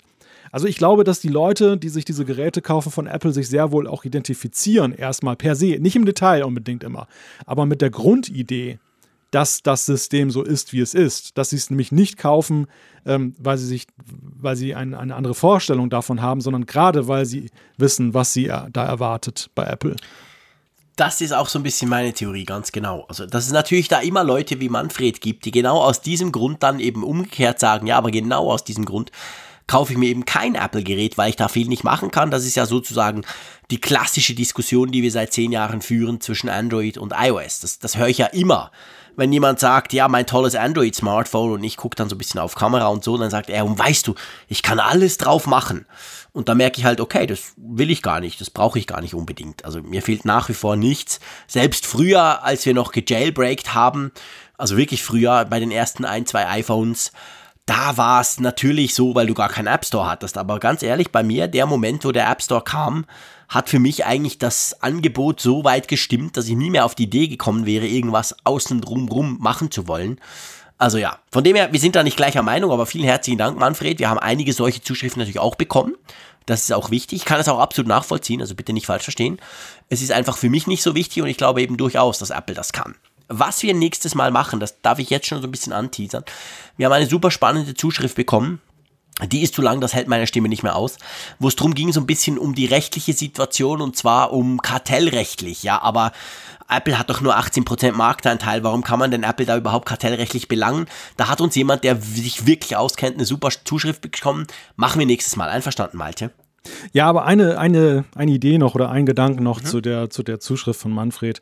Ähm, ich glaube, das, das wird auch mal gerne in einen Topf geworfen das eine ist ja die Frage, das, das Recht des Nutzers auf das, das Potenzial des Gerätes dann voll zu schöpfen, also keinerlei Limitierung zu haben. Das andere sind die wettbewerbsrechtlichen ähm, Erwägungen, ja. die sehr wohl eine Rolle spielen. Also er brachte ja auch das Beispiel jetzt mit Microsoft und der Browserwahl. Und mhm. das ist ja genau die, der Punkt, dem sich ja Apple jetzt auch gerade in den USA ausgesetzt sieht und, und, wiederholt ja immer wieder dann auch sich da Fragen gefallen lassen mussten. Zum Beispiel ja sogar mit ihrem Buchverkauf in der Frage, ja. Äh, schaffen sie da ein Monopol jetzt wettbewerbsrechtlich? Ich glaube, das ist einfach, das, das ist nochmal ein anderer Punkt als jetzt dann eben zu sagen, eine Hardware, die so und so viel kann, muss auch jetzt dann voll bespielbar sein. Ja, ja, stimmt, da hast du natürlich recht. Das ist, das ist, ja genau, das ist auch ein wichtiger Punkt. Gut. Ähm, wenn ich so auf die Uhr gucke, denke ich, wir haben eine einigermaßen normale Länge erreicht. Da bin ich ganz happy drüber. Ehrlich gesagt, meine Stimme spinnt und es tut mir auch furchtbar leid, habe ich euch jetzt eineinhalb Stunden lang gequält mit dieser schrecklichen Stimme. Nächste Woche ist das wieder besser. Ich hoffe schon am Freitag, dann sehen wir uns nämlich bei Apfelfunk am Hörer. Das wäre mir natürlich ein großes Vergnügen. Bei mir noch ein kleines Fragezeichen, mal schauen, wie sich dieser Mist hier weiterentwickelt. Aber nichtsdestotrotz, Malte, vielen herzlichen Dank auch, dass du dich bereit erklärt hast, diese Folge bei Tageslicht aufzuzeichnen, damit ich dann am Abend früh ins Bett gehen kann und mich ein bisschen erholen. Das schätze ich extrem. Vielen herzlichen Dank und ja, ich sage wie immer, Tschüss aus Bern. Ja, das Dankeschön gebührt ja vor allem dir, lieber Jean-Claude, dass du dich dann trotz eben der hörbaren Erkrankung dann jetzt trotzdem noch aufgerafft hast, einmal mehr, nicht ja das erste Mal in der Geschichte des Apfelfunks, um eben die Folge hier durchzuziehen. Also das, das, der, das, der Dank kommt sicherlich nicht nur von mir, sondern auch von allen Hörerinnen und Hörern, die jetzt dann an den Apparaten da draußen dann zuhören. Und äh, ja, dir eine gute Besserung. Hoffentlich bald, auf jeden Fall spätestens bis nächste Woche, wenn, wenn es jetzt doch noch ein bisschen Ärger wird. Und äh, ja, bis zum nächsten Mal. Tschüss von der Nordsee. Interessante Gäste, spannende Themen. Das ist Apfelfunk am Hörer. In unserer Videoshow auf YouTube kannst du live dabei sein. Schalte ein. Apfelfunk am Hörer.